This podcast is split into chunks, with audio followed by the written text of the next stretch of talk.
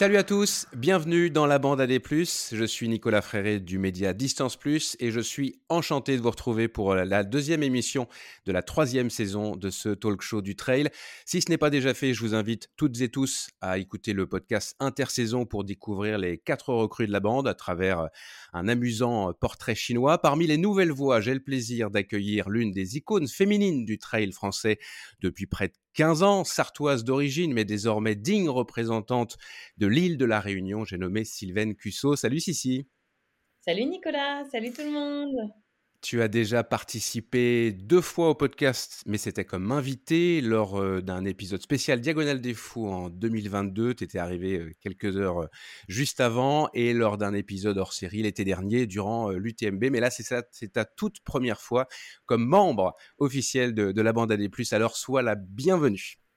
Merci beaucoup Nicolas, je suis ravie. Tu seras accompagné au micro aujourd'hui par la scientifique et enseignante spécialisée en physiologie du sport et en biomécanique, mais elle est aussi athlète de haut niveau et coach, Sabine Erström. Salut Sabine. Salut Nico, salut tout le monde. Par la médecin gynécologue obstétricienne, double championne du monde de trail et championne d'Europe en titre, Blandine Lirondelle. Salut Blandine. Salut tout le monde, salut Nico et salut les filles et par l'une des vedettes de la saison d'Ultra Trail 2023, la montagnarde éprise de yoga et de skimo, qui est aussi jeune maman, c'est important dans l'émission d'aujourd'hui, Fiona Porte. Salut Fiona. Salut la bande, salut à tous. Vous avez peut-être remarqué euh, après la dernière émission 100% masculine que j'ai tenu ma promesse de constituer aujourd'hui une équipe 100% féminine. Moi, évidemment, je compte pas là-dedans. Avant de dérouler le sommaire, je fais un salut amical à tous les autres membres de la bande qui ne sont pas avec nous aujourd'hui. Véronique Billat, Florence Morisseau, Thomas Laure Robin Schmitt des Genoux dans le Gif, mais aussi Stéphane Brognard, Ludo Collet, Jean-Michel Fort-Vincent, Hugo Ferrari et Nico Martin. La bande à des plus, le podcast du magazine Distance Plus. Au sommaire du 43e épisode de la bande AD+, le deuxième de la saison 3, la championne du monde de trail long, Marion Delépierre, n'accrochera pas de dossard sur son ventre rond en 2024. La coureuse lyonnaise, qui est aussi médecin du sport, vient d'annoncer que l'unique ultra auquel elle se préparait cette année sera de donner naissance à son bébé. C'était une magnifique occasion de parler de la pratique de la course à pied lorsqu'on est enceinte. Quelles sont les fausses croyances en la matière? Quelles sont les recommandations? Quels sont les bénéfices pour les femmes et le fœtus de courir durant la grossesse et après la naissance du bébé lors de la fameuse période postpartum. Quelles sont les recommandations pour les jeunes mamans qui aspirent à, retourner courir ou à reprendre l'entraînement? Pour répondre à ces questions, Marion Delépierre sera l'invité exceptionnel de cette émission. On en profitera pour commenter le résultat du sondage D+, de l'épisode en partenariat toute cette saison avec Run Motion Coach, sondage qui permet de prendre humblement le pouls de la communauté sur des sujets qui font débat. En l'occurrence, selon vous, durant sa grossesse, une femme enceinte devrait plutôt continuer de courir normalement, diminuer la course ou s'arrêter de courir? Vous avez été très nombreux à vous exprimer, on y reviendra dans quelques instants. Nous profiterons de ce panel d'expertes haut de gamme pour élargir notre discussion. Comment gérer adéquatement les entraînements ou la planification des compétitions en fonction des spécificités du cycle menstruel et les variations hormonales? Et puis on s'intéressera aux jeunes filles qui à l'adolescence doivent composer avec ces chamboulements hormonaux qu'il faut apprendre à, à reconnaître, à connaître, à accepter et éventuellement à maîtriser. Vous nous partagerez, mesdames, votre expérience. Au programme également de cet épisode, la rubrique Esprit Wise, dans laquelle on vous parle d'aventure, d'itinérance et de voyage en courant sans dossard. On reviendra aujourd'hui sur le tour du monde en courant de la Normande Marie Léoté. Le quiz des plus en partenariat avec Miles République, je soumettrai le traditionnel quiz d'actu du trail et de culture générale à Sissi, Sabine, Blandine et Fiona qui succédera à Hugo Ferrari et remportera le deuxième quiz de la saison. Réponse dans cet épisode évidemment. Le définac, on continue en douceur avec au choix de la course à pied ou du ski de fond et on bouclera la boucle avec la rubrique des plus ou des moins, les coups de cœur ou coups de pompe des membres de la bande. La bande à des plus est enregistrée à distance, mais dans les conditions du direct. Bonne émission, c'est parti. La bande présentée par Nicolas Ferret. J'aimerais débuter par un petit tour de table, évidemment, on s'est pas vu depuis un, petit moment. Blandine et Sabine, je sais pas laquelle des deux va prendre la parole la première, vous avez passé pas mal de temps ensemble ces derniers jours.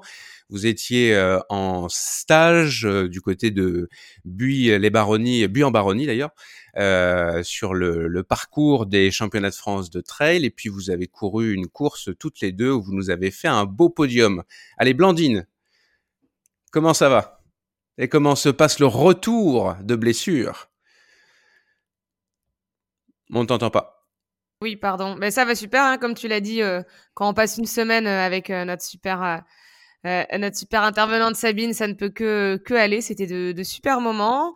Euh, on a, voilà, je sais pas trop ce qu'on allait faire euh, du côté de Bulle et Baronnie, mais il paraît que début euh, début avril, il y a une petite course, euh, une petite course sympa, donc on allait reconnaître le parcours. Et, et ce week-end, effectivement, il y avait une course qui s'appelle le Trail de Glanum, qui est dont Meltonic, mon partenaire nutrition, était partenaire de la course. Et c'était aussi une course à visée solidaire qui euh, euh, qui soutenait deux associations, dont l'une dans laquelle je, je, me suis investie euh, l'année dernière, qui s'appelle Basket au pied, et une autre association pour pour l'éducation des chiens des chiens d'aveugles. Et j'étais j'étais très fière d'être marraine de la dixième édition de ce trail. Euh, et puis euh, et puis en prime, voilà, j'ai pu j'ai pu un petit peu voir comment je me sentais après après cette cette reprise et les sensations sont été étaient bien bonnes. Donc voilà, tout tout de bon. Comment, comment ça se passe pour toi? On, t'avait quitté avec euh, en, le, début de la reprise, tu commençais à peine à courir. Là, euh, bah, finalement, comment s'est passé ce début d'hiver? Sur la sur la reprise? Comment tu te sens? Euh, Tu avais des appréhensions quand même? Est-ce que est-ce que là, on voit beaucoup beaucoup sourire? On, on, on, sent qu'il y a quelque chose qui renaît? Est-ce que c'est une impression ou est-ce que c'est la réalité? Non, effectivement, c'est vrai que euh, quand tu, quand la première fois qu'on s'était, s'était revu, je reprenais tout juste et il fallait un peu ronger son frein parce que quand on a l'habitude de faire euh, du trail et, et a fortiori de l'ultra trail, on aime bien faire des longues distances, mais là il a fallu que je me cantonne au début à des 5 minutes, 10 euh, minutes, 20 minutes. Donc c'est vrai que quand je me retourne, c'était il y a pas si longtemps et maintenant voilà, j'arrive à, à faire des bonnes sorties assez assez correctes. je suis je suis contente de la reprise. J'ai vraiment fait ça dans les règles de l'art en toute progressivité et, et voilà comme quoi bah, quand on est euh, quand on est respectueux et, et assez vigilant bah, le, le, travail paye et, et, on verra ce que ça va donner euh, euh, début avril mais je suis voilà je suis vraiment satisfaite de, de, de cette reprise Bon, en l'occurrence, tu as gagné, euh, as gagné la, la, la, la, petite coursette euh, du week-end dernier. Sabine, tu as été la dauphine pour le coup. Oui, bah, je peux confirmer que, que Blandine revient en forme, hein, parce que j'ai pas beaucoup vu pendant la course. Euh, et sinon, euh, je sais pas quoi te dire parce que j'ai quitté la conversation pendant que Blandine parlait, mais euh, écoute, tout va bien de mon côté. Euh, moi aussi, je prépare. Euh, bah, C'était le, le plus important, c'est comment tu vas. J'ai dit qu'on avait passé une bonne semaine ensemble, alors faut que tu dises euh, pareil, oui. parce que sinon j'aurais l'air. Euh... ouais, en plus euh, je vais pas trop mentir en disant ça, donc euh, ouais, c'était bien sympa du côté de Bulle et Baronnie, et puis euh, maintenant on connaît le parcours et il y a plus qu'à, il y a plus qu'à le faire le 7 avril euh, dans les conditions du direct. Toi, tu, ton ambition sur sur les France, je sais pas si je pense pas que tu en aies spécialement parlé en, encore.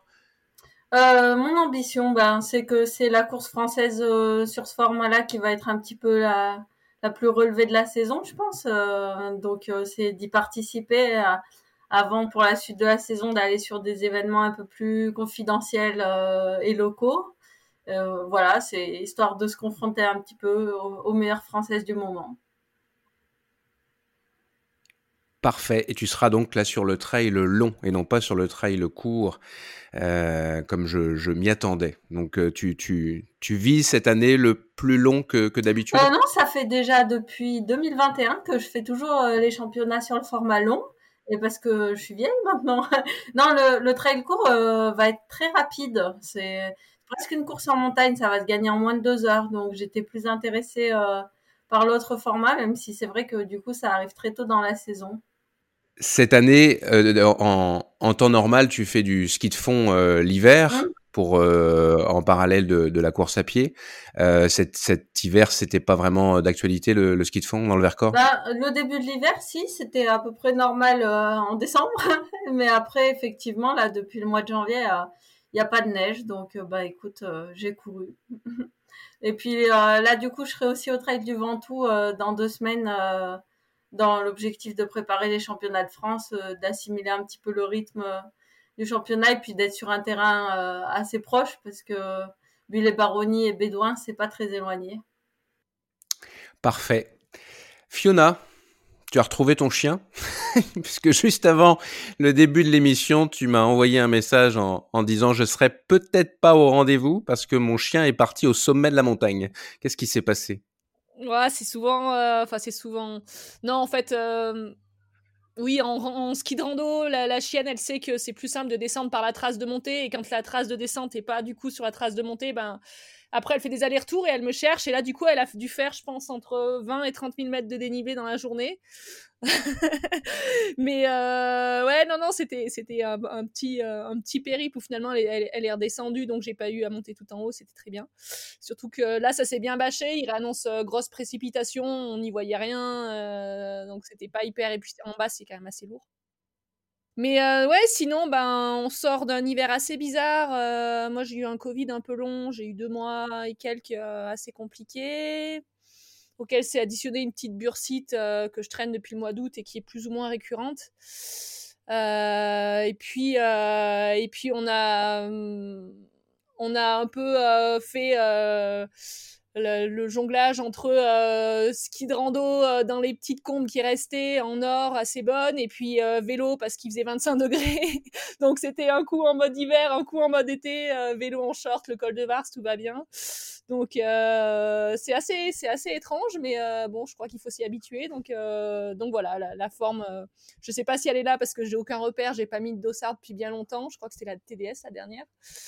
Mais euh, voilà, enfin moi, c'est comme d'habitude, je, m'amuse en montagne et puis quand il faudra mettre un dossard, euh, on verra bien, on verra bien ce que ça donne. Mais j'ai aucun repère là. On va te, on va te voir du côté du, du mute cette année, hein, à Madère. Euh, si j'arrive à monter dans l'avion, oui. ouais, je vais quand même. bon là, je vais faire le défi Everest avec du côté de Courchevel où il y aura notre ami Ludo ce week-end. Et puis, euh, et puis voilà. Après, on, verra, euh, on verra comment se profile le reste de la saison. D'accord. Si, si.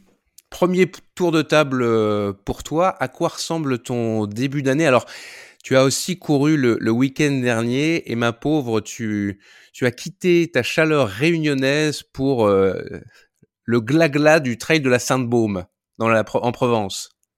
C'est ça. Écoute, euh, moi j'étais venue dans le sud de la France parce qu'on m'avait dit tu verras dans le sud il fait trop beau, tu vas voir il y a du soleil les températures elles sont agréables. Bon bah pas de bol, pas de bol. C'était un week-end où effectivement on s'est bien caillé. Euh, mais moi j'adore revenir dans le sud euh, en ayant vécu presque dix ans sur Uzès. c'est toujours un plaisir de revenir dans ces coins-là. Donc j'avais à cœur de, de, faire, de faire une course par là-bas. Alors après, euh, euh, c'était la Sainte-Baume, mais la dernière, j'étais sur, euh, sur le, même trail que fait Blandine et qu'ont fait et Sabine. voilà, et puis j'ai j'en ai, profité pour. en fait, je reviens en métropole parce qu'on a un stage avec, avec Azix en Ardèche. Et puis euh, quand je reviens, j'en profite pour, euh, bah, pour faire un peu de tout, euh, revenir pour le travail, pour la famille. Et, voilà, donc j'en profite aussi pour accrocher des dossards, tant qu'à faire. Donc je serai aussi sur l'éco-trail de Paris. voilà, donc début de saison, ben, on parle de météo. Moi, j'arrive, j'arrive de l'été parce que j'arrive de la Réunion. et puis bah, là-bas, on connaît pas trop l'hiver. Hein. Oui, c'est ça. Il y a, il y a, y a... c'est inversé, mais finalement, c'est quand même pas mal toujours l'été quand même. Ouais, les, les hivers, euh, ça descend pas trop. Hein. Ça descend pas en dessous de, de 20, 25 euh, degrés. Et donc, tu t'es euh, entraîné pour l'éco-trail de Paris dans ma fat. C'est pas super spécifique. on va pas dire que j'ai fait une préparation spécifique pour l'éco-trail de Paris. Hein. Mais c'est un, un, trail que tu connais bien, tu l'as déjà remporté plusieurs fois. Euh, T'es chez toi, t'es chez toi à l'éco-trail de Paris. Ouais, puis j'y vais vraiment ben, parce que déjà Iron est partenaire. J'avais à cœur de faire la course aussi pour Iron. Euh, parce que c'est une petite course de cœur. Ce sera ma dixième participation. Il y a la petite symbolique de la dixième. Et puis, euh, effectivement, euh, c'est pas loin de, chez moi, au Mans. voilà, mais, j'y vais pas en me disant je l'ai préparé, j'ai préparé que cette course. moi, j'aime bien qu'il y ait un fil directeur toute l'année et puis s'intègre quelques courses. Il y a des courses de prépa, il y a des objectifs. voilà. Donc, donc voilà. contente d'être là, contente d'être parmi vous et puis d'échanger ce soir. Ben, on est ravis aussi. Allez, c'est le moment d'accueillir notre prestigieux invité. L'invité de la bande à des plus. Salut Marion Delépierre, championne du monde de trail long en titre, mais aussi double championne du monde par équipe avec notamment notre Blandine Lirondelle. Comment vas-tu? Salut Nico, salut la bande, salut les filles. Euh, merci pour le pour l'invitation. Euh, je suis très touchée d'être parmi vous euh, ce soir et écoute, tout va bien. En plus, tu es auditrice, m'as-tu dit. Donc, c'est, on est encore plus enchanté de, de t'accueillir. Merci infiniment d'être, euh, d'être avec nous. Euh, pour les gens qui ne te connaîtraient pas, tu es médecin du sport à Lyon. Tu donnes euh, aussi, depuis cette année, je crois, un cours sur, enfin, qui porte sur les femmes et le, et le trail dans le cadre du DU de trail running à l'université de Besançon. Tu as toujours été très sportif. D'ailleurs, tu es une ancienne nageuse vice-championne de France junior en, en brasse. Euh, tu cours en trail depuis 2013. Tu as remporté euh, ta première grande victoire en 2019, c'était lors de la Maxi Race du lac d'Annecy. Euh, c'était après un podium, une troisième place sur le 90 km du, Mont Blanc, donc en, en, 2018. Et tu as, entre autres, à ton palmarès, une deuxième place à la Diag, quand même, en 2019. Une quatrième place à l'UTMB, ça c'était en 2021. Et la même année, euh, tu avais gagné le, 85 km du Mute à Madère. Cette année-là, le, le Mute n'avait pas eu lieu au, printemps, mais plutôt euh, à l'automne. Tu n'accrocheras pas, je l'ai dit dans le sommaire cette année, euh, et c'est l'une des raisons pour lesquelles on t'accueille aujourd'hui. Tu n'accrocheras pas de dossard. Tu ne seras pas au championnat d'Europe à la maison à Annecy fin mai, euh, début juin, puisque tu es euh, enceinte de six mois. Donc d'abord, félicitations euh, évidemment. Et tu te prépares donc à un nouvel ultra. C'était la, formule que tu as choisie pour, pour faire cette annonce avec une très belle photo de Colin Olivero sur tes réseaux sociaux. Alors comment... Comment tu as vécu cette nouvelle-là? En plein milieu, je dirais, en tout cas vu de l'extérieur, au moment où, ton, ta carrière est, au, est au, sommet, on va dire. Comment tu as vécu ça et comment tu te prépares à ce nouvel ultra? Eh ben écoute, je l'ai vécu très bien parce que c'était voulu et attendu. Donc euh, c'était vraiment le projet euh, après l'Autriche, euh, quel que soit le résultat. Euh, c'était voilà, c'est c'est pas venu comme ça du jour au lendemain. C'est déjà quelque chose qui qui nous travaillait avec euh, Nico, bah, mon conjoint, depuis depuis quelques temps. Et je me suis dit que c'était le bon moment. J'avais même déjà hésité après la Thaïlande à à mettre le, le clignotant et, euh, et voilà. Mais après, c'est vrai que la proximité, euh, Normalement, on, bah voilà, on le sait tous, c'est tous les deux ans les, les mondiaux, et là c'était euh, sept mois après, huit mois après la Thaïlande, donc euh, donc voilà, j'ai eu envie de regoûter euh, à l'expérience bleu blanc rouge, étant donné que j'avais la, la, la qualification grâce au résultat de, de novembre 2023, 22. Euh, donc voilà, donc euh, du coup le prolongation jusqu'à l'Autriche et puis après voilà, c'était le projet de de ce, ce, projet de maternité, c'était mon plan de course pour euh, pour la fin de saison 2023 et début 2024. Donc écoute, très heureuse de de de ce projet en fait qui se réalise. Donc et puis vous serez vous serez je fais juste une petite parenthèse, mais euh, Audrey Tanguy, euh, qui est aussi dans l'équipe de France, aussi championne du monde avec euh, Blandine et toi et, Manon, qui est également enceinte. Elle l'a annoncé tout récemment dans le podcast de, mon camarade Guillaume Lalu dans dans Course épique. On va revenir évidemment sur sur la, ta grossesse. Euh, je voudrais juste revenir en, arrière. Je te pose une question que je t'ai déjà posée dans le cadre de Distance Plus, mais euh, tout le monde ne lit pas euh, nécessairement, euh, n'aura pas forcément lu cette interview. Qu'est-ce que ton titre de championne du monde a changé à ta vie? Mais du coup, comme je t'avais dit, en foncièrement pas grand chose parce que j'ai toujours le même rythme actuellement de travail. Euh, j'ai voilà, j'ai toujours mon cabinet avec la, les mêmes intensités euh, de quotidiennes. Euh, après, comme comme je l'avais noté, peut-être au niveau plus des de mes partenaires, notamment au niveau de au niveau de On ou des propositions que j'ai pu avoir euh, après le après l'Autriche. Donc ça, ça, ça a modifié un petit peu certaines choses, euh, notamment au niveau contractuel. Euh, après, euh, et puis voilà, le, le fait que ça parle peut-être, il y a des gens qui sont pas trop dans le trail ou dans la course, ils connaissent euh, moins euh, euh, une Saint-Élion, un mi-août, euh, même un UTMB, même si on commence quand même beaucoup euh, à parler de, de l'UTMB et même les novices et les non-coureurs ont entendu parler de l'UTMB. C'est vrai que ça leur parle plus bah, un titre championne de France, championne du monde, championne d'Europe, c'est des choses qui parlent à beaucoup de sports quand même. Donc mmh. c'est vrai que je pense que voilà, j'ai eu cette forme un peu de de, de reconnaissance dans un milieu qui est pas forcément sportif, chose que je connaissais pas avant, donc euh, des, des sollicitations extra sportives, on va dire. Et, euh, et puis après, bon, c'est rigolo, mes patients ils sont contents. Euh, enfin, quand ils reviennent au cabinet, ceux que j'avais pas vus, euh, ceux que j'ai vus par exemple la semaine avant de partir en Autriche, qui me souhaitaient bon courage, qui pensaient à moi, qui savaient un petit peu les, les, les objectifs. Donc, il y en a que j'ai revus que six, huit mois après, et qui me le rappellent et qui me disent on est super content. Enfin voilà, donc ça fait toujours. Euh, voilà, c'est une fierté quoi. C'est tes patients sont fiers. Ouais, voilà. Donc c'est c'est j'ai un peu un peu l'impression de partager ça aussi avec eux et et puis quand ils me disent bah qu'ils m'ont suivi euh, à travers euh, le, le, live qui était qui était plutôt bien bien bien fait a priori cette année mieux que mieux qu'en Thaïlande et du coup euh, bah du coup c'est sympa de se dire qu'on a pu partager ça ensemble euh, à distance donc euh, voilà c'est plus des petits sourires à rajouter dans la journée quand quand les patients m'en parlent et c'est vrai que c'est des émotions des émotions sympas même plusieurs mois après de se remémorer de se remémorer cette journée. Le live était excellent, puis j'en profite pour saluer mon, mon, camarade Fred Bousseau qui était aux commentaires pendant des heures et des heures et des heures. Il avait fait un travail de fou. Quand tu repenses à, ce, à cette journée du 9 juin 2023, euh, c'est quoi qui te vient tout de suite en tête? C'est pas si, c'est pas, pas si longtemps, mais.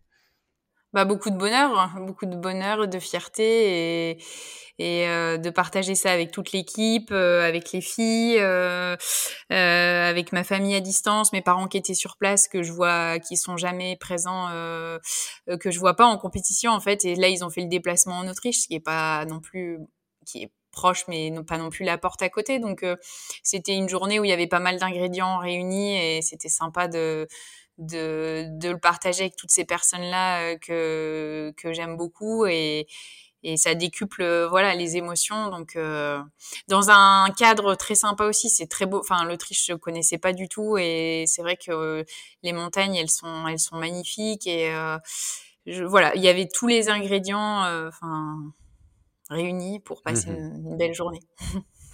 Tu cours en trail depuis, euh, je le disais tout à l'heure, presque 10 ans. Euh, mmh. Avant cette étape de bientôt devenir maman, comment tu résumerais euh, ta carrière Sachant que tu, as, tu mènes de front une carrière professionnelle à plein temps, sauf mmh. erreur de ma part, et, et cette carrière d'athlète de, de, de, trail. Comment, comment tu la résumerais, ta, ta carrière en, comme traileuse? Euh, très lent au début et accélération euh, sur la deuxième partie à partir de, de 2019-2020. En fait, avant, j'étais plus, euh, j'ai envie de dire que les premières années, c'était vraiment plus de la découverte et j'avais pas envie de me mettre dans un truc euh, trop sérieux non plus avec des plans d'entraînement et c'était vraiment plus s'échapper du rythme euh, du rythme, euh, alors au début hospitalier, puis après euh, libéral. Et euh, je dirais que j'ai structuré ça un peu sur le tard, mais après, voilà, je regrette pas non plus parce que c'était peut-être pas le bon moment de euh, ni d'avoir un coach ni de s'entraîner tout quasi tous les jours c'est des choses que, qui me venaient pas forcément à l'idée sur les premières années mais on va dire à partir du moment oui où j'ai fait euh, où j'ai fait ce 90 du Mont Blanc la Diag où j'ai que j'ai commencé à vraiment vouloir structurer. donc, je dirais plutôt en deux temps, avec une première partie de découverte et de essayer d'aller toucher un petit peu différentes distances, et puis après de découvrir vraiment sur du 90, 170 et de d'essayer de performer là-dedans. Et du coup, ça nécessite euh, d'un peu plus structurer euh, l'entraînement et c'est pas juste aller faire 10 km au, parc de la Tête d'Or euh, le même si ça peut faire de très belles sorties oui oui c'est sympa mais en tout cas c'est pas suffisant pour certains objectifs quoi. Tu es médecin donc à, plein temps. je vais m'adresser à, à, toutes les filles parce que vous êtes toutes des athlètes de haut niveau et vous avez toutes, alors pas forcément à plein temps, mais vous avez tous un travail en, parallèle de votre, de votre activité de, de traileuse.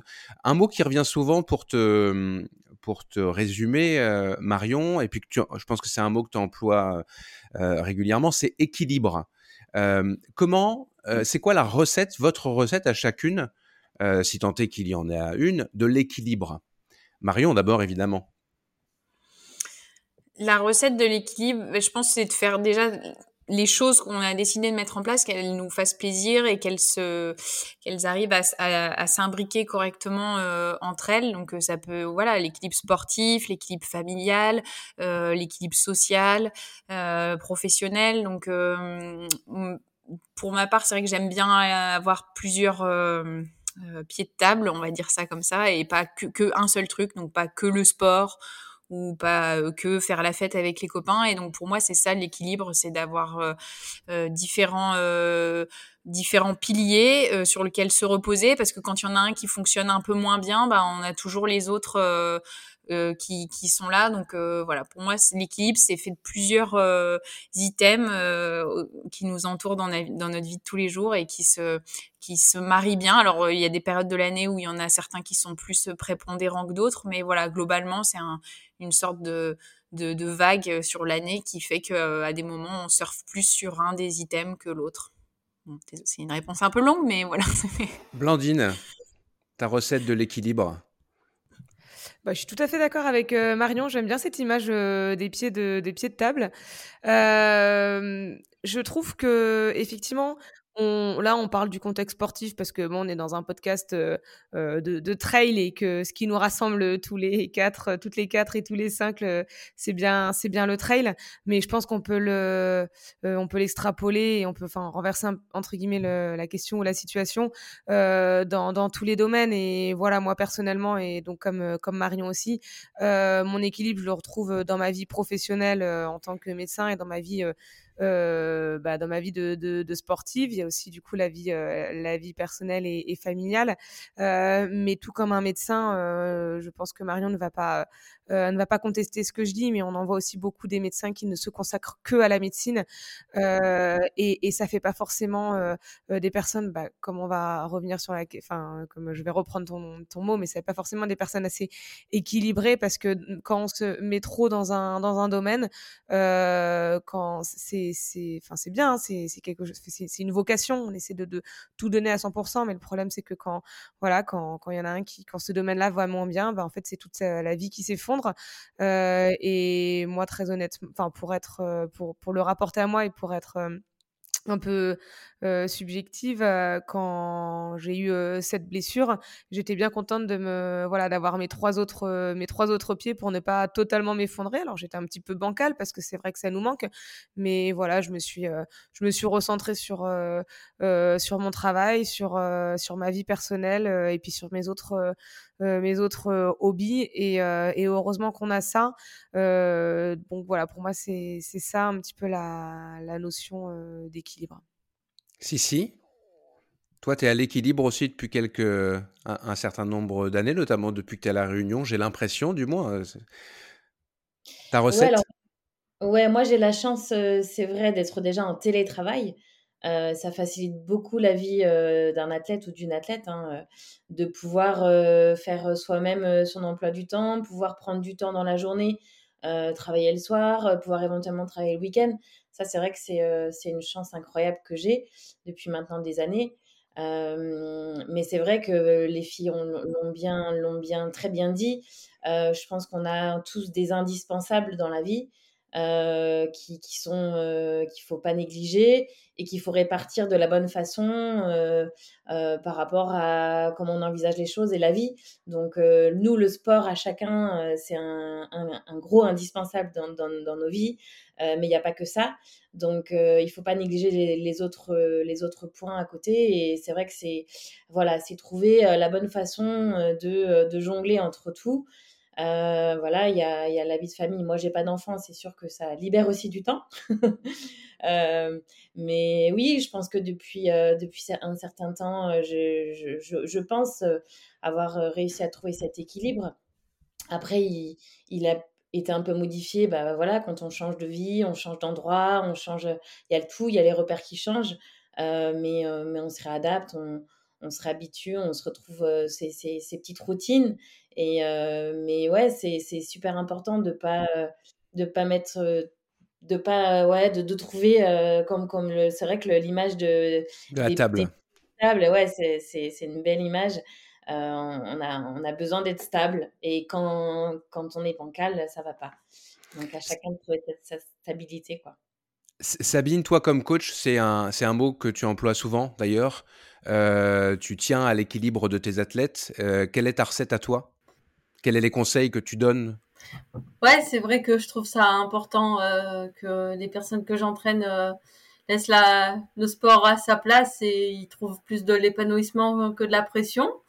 Euh, donc c'est facile à conseiller aux autres. Après, euh, les, les, filles, elles sont très fortes d'être en équilibre. Moi, je sais pas si je suis toujours très en équilibre. C'est quand même toujours un peu la question euh, de où est-ce qu'on consacre son temps et son énergie. Euh, s'il y a un week-end, un mariage, un machin, euh, des, courses, euh, il n'y a jamais assez de week-ends dans l'année. mais c'est sûr que moi globalement, j'aime bien les gens qui ont des passions. Alors chez nous c'est le sport, mais des gens qui vivent pour la musique ou quoi, je trouve que ça fait des personnes intéressantes. Donc la différence peut-être que j'ai avec les autres, c'est que moi du coup mon travail et, le trail c'est quand même très lié. Et donc j'ai besoin aussi euh, d'avoir euh, des soupapes et de m'intéresser euh, parfois et de, de lire, d'écouter des podcasts, de regarder des vidéos qui ont absolument rien à voir avec le sport parce qu'en fait euh, sinon euh, sinon on reste dans ce petit microcosme qui est passionnant mais qui est quand même euh, qui est quand même un petit peu à part. Donc c'est vrai que que je trouve aussi mon équilibre euh, en allant chercher des choses qui ont rien à voir avec la course à pied, même si euh, j'adore la course à pied, mais c'est pour mieux y revenir euh, après. Fiona, je, je, termine par toi un peu volontairement parce que toi, pour le coup, tu nous parles très souvent de ton déséquilibre. Exactement, Alors, ouais, je suis un peu une championne de la conception, je crois, là-dessus. Non, moi, moi j'ai enfin, je, je, suis assez fan des gens, je suis assez admiratif plutôt des gens qui arrivent justement à, à être plus ou moins équilibrés et plus ou moins stables dans le temps, parce que c'est quelque chose qu'on m'a toujours dit que quand il y avait euh, on va dire, les trop de choses qui étaient euh, stables et équilibrées sur le long terme. Il fallait que je mette un coup de pied quelque part pour que tout se casse la gueule et pour qu'à nouveau je me retrouve en déséquilibre. Donc en fait, oui, l'équilibre, forcément qu'il euh, dépend de, toutes ces sphères et, euh, et, la sphère sociale, je trouve, est, hyper importante. Et ouais, non, moi, c'est un peu le, le comment dire, l'histoire de ma vie. Quand il y a quelque chose qui va bien, et ben, il y a, y, a, y a, quelque chose qui qu'il faut qu'il faut mettre en, en, en, bringue et puis euh, et puis on repart à zéro et, et voilà. Après. Euh, après, je rejoins bien Sabine euh, sur l'importance de fréquenter des gens qui font pas de sport ou, euh, ou qui n'ont pas du tout la même vision euh, que nous de, mmh de l'activité sportive. Ce matin, j'étais avec un collègue, on fait une rando et puis arrivé en haut, je lui dis bah ça va, on n'a pas fait beaucoup, on peut refaire. Un... Il me regarde, il me dit bah en fait, euh, moi je vois pas le truc comme ça, on descend cool, c'est chouette et puis ça me suffit et et je lui ai dit, je lui ai dit, en fait, oui, ça, ça fait du bien d'être avec des gens comme ça parce que sinon, on, on finit par s'enfermer dans ce truc et on deviendrait, enfin, c'est pas qu'on devient débile, mais euh, ouais, un petit peu, euh, un petit peu euh, mono, euh, mono. Te remets les pieds sur terre. Euh, Ouais, voilà, c'est ça. Et puis, on fréquenter des gens qui ont d'autres problèmes, euh, qui nous font relativiser sur nos contre-perfs et nos blessures. Enfin, je pense que voilà, on a, on a tous conscience que, que notre milieu, c'est quand même un petit, petit, petit milieu et que nos problèmes, ils ce sont des petits, petits, petits problèmes. Et, euh, et voilà, enfin, pour moi, l'équilibre, c'est, c'est, c'est, c'est, ça a toujours été quelque chose de compliqué, mais bon, je trouve que l'adaptation, en fait, euh, c'est quelque chose aussi, enfin, l'adaptation des équilibres, c'est quelque chose aussi que j'aime bien. Donc, au, final, je me demande si je le fais pas des fois un peu exprès de, quand tout va bien, de, changer les choses. De saboter. Ouais, voilà, pour, euh, pour apprendre, en fait, à, m'adapter autrement, je sais pas. Ou alors, c'est la crise de la 35e, et puis arrivera la crise de la quarantaine, on verra. Mais voilà, on apprend, en tous les cas. On va parler de la, pratique de la course à pied euh, quand on est euh, enceinte en général, mais on commence avec toi, Marion. Comment, euh, comment, tu, comment tu vis ta grossesse aujourd'hui comme athlète et comment tu te vois évoluer avec, dans le cadre de cette grossesse? Est-ce que tu continues de, de j'ai la réponse, mais est-ce que tu continues de t'entraîner? Est-ce que tu continues de t'entraîner pareil qu'avant? Est-ce que tu t'adaptes et comment tu, euh, comment tu imagines, comment tu anticipes la suite pour toi? Euh, alors, je continue de courir, de m'entraîner, je dirais plutôt, c'est plutôt de l'entretien euh, sur des qualités d'endurance. Et voilà, dès le début, j'ai réduit quand même sur le, la durée.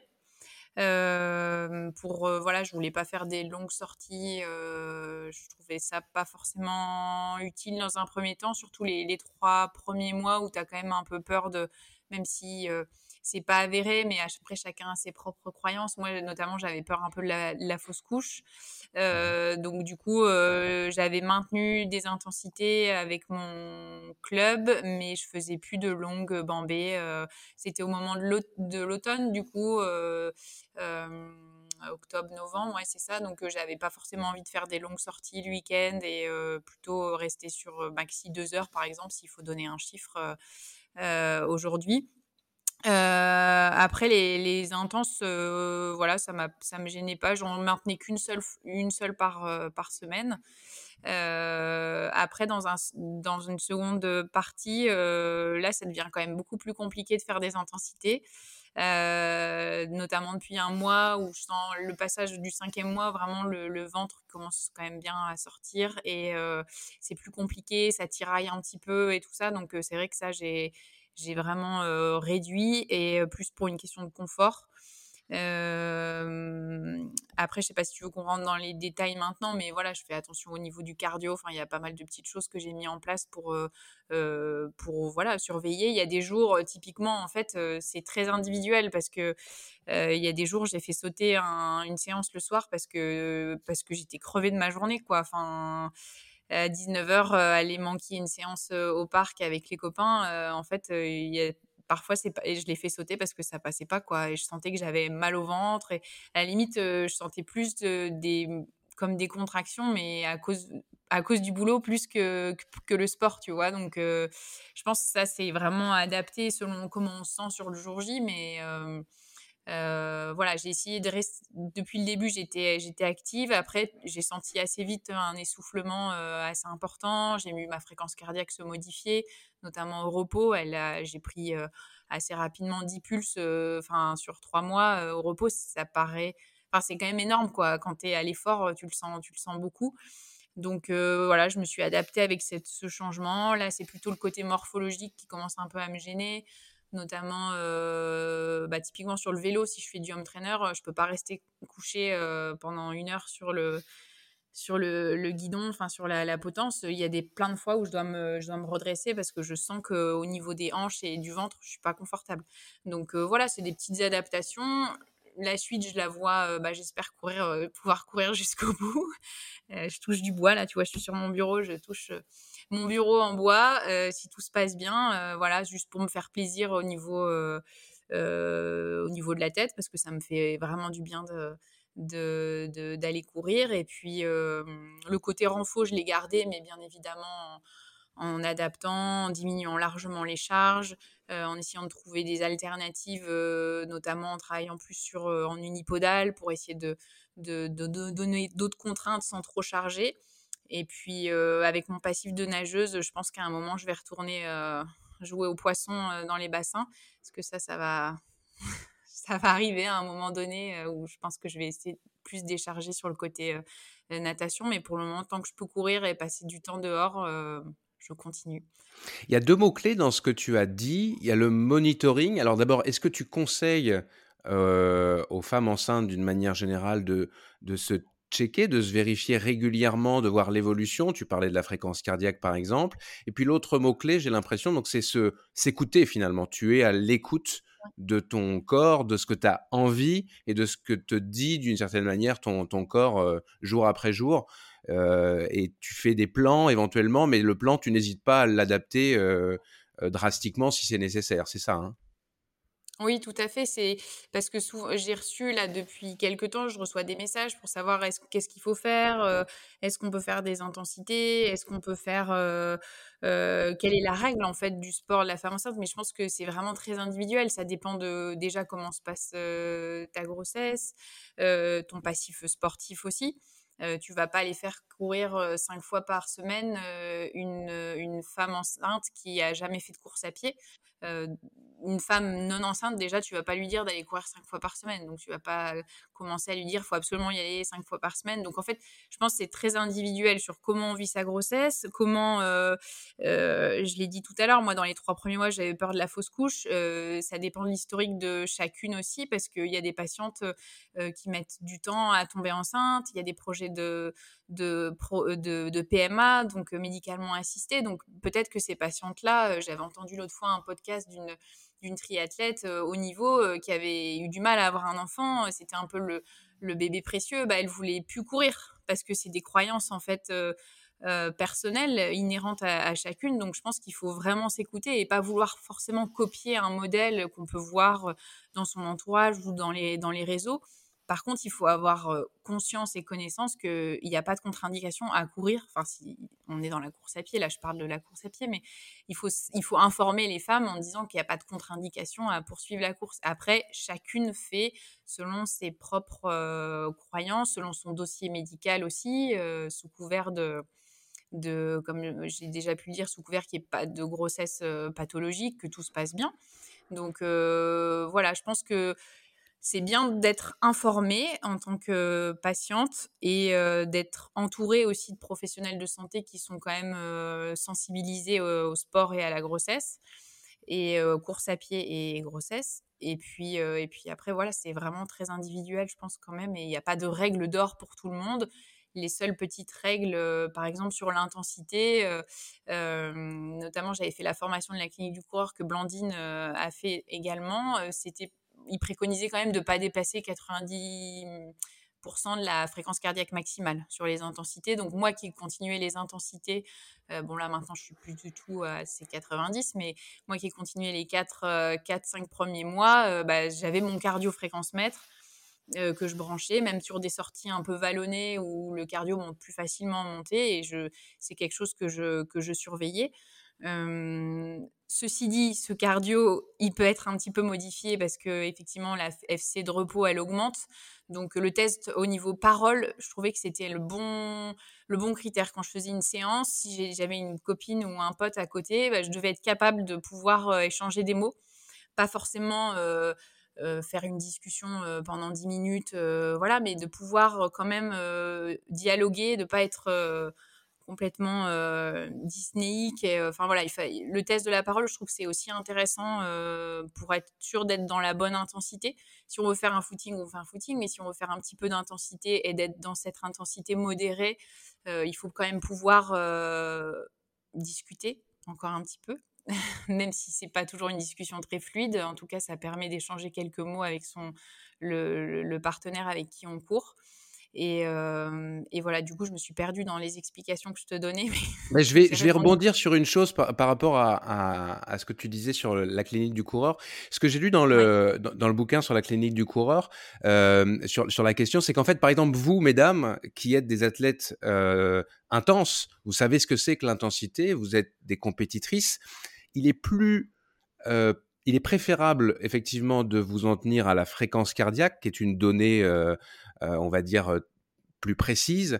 Mais pour euh, mesdames tout le monde, on va dire, peut-être que le, le, schéma, c'est quoi le, nom le, de, Borg le, sur, la, sur la sensation est, préférable l'échelle de Borg entre 0 et 20 et grosso modo il, faut se, il faut s'en tenir aux sensations à l'intensité qu'on y met à l'impression qu'on y met. Puis entre 12 et 14 ça, ça, ça, correspond bien. Mais quand on est habitué à se rentrer dedans J'imagine que cette échelle-là est effectivement, euh, enfin c'est ce que j'ai lu et ce que j'ai cru comprendre, c'est que cette échelle-là devient un peu perverse parce que vous êtes tellement habitué, vous avez une adrénaline à aller chercher de l'intensité que.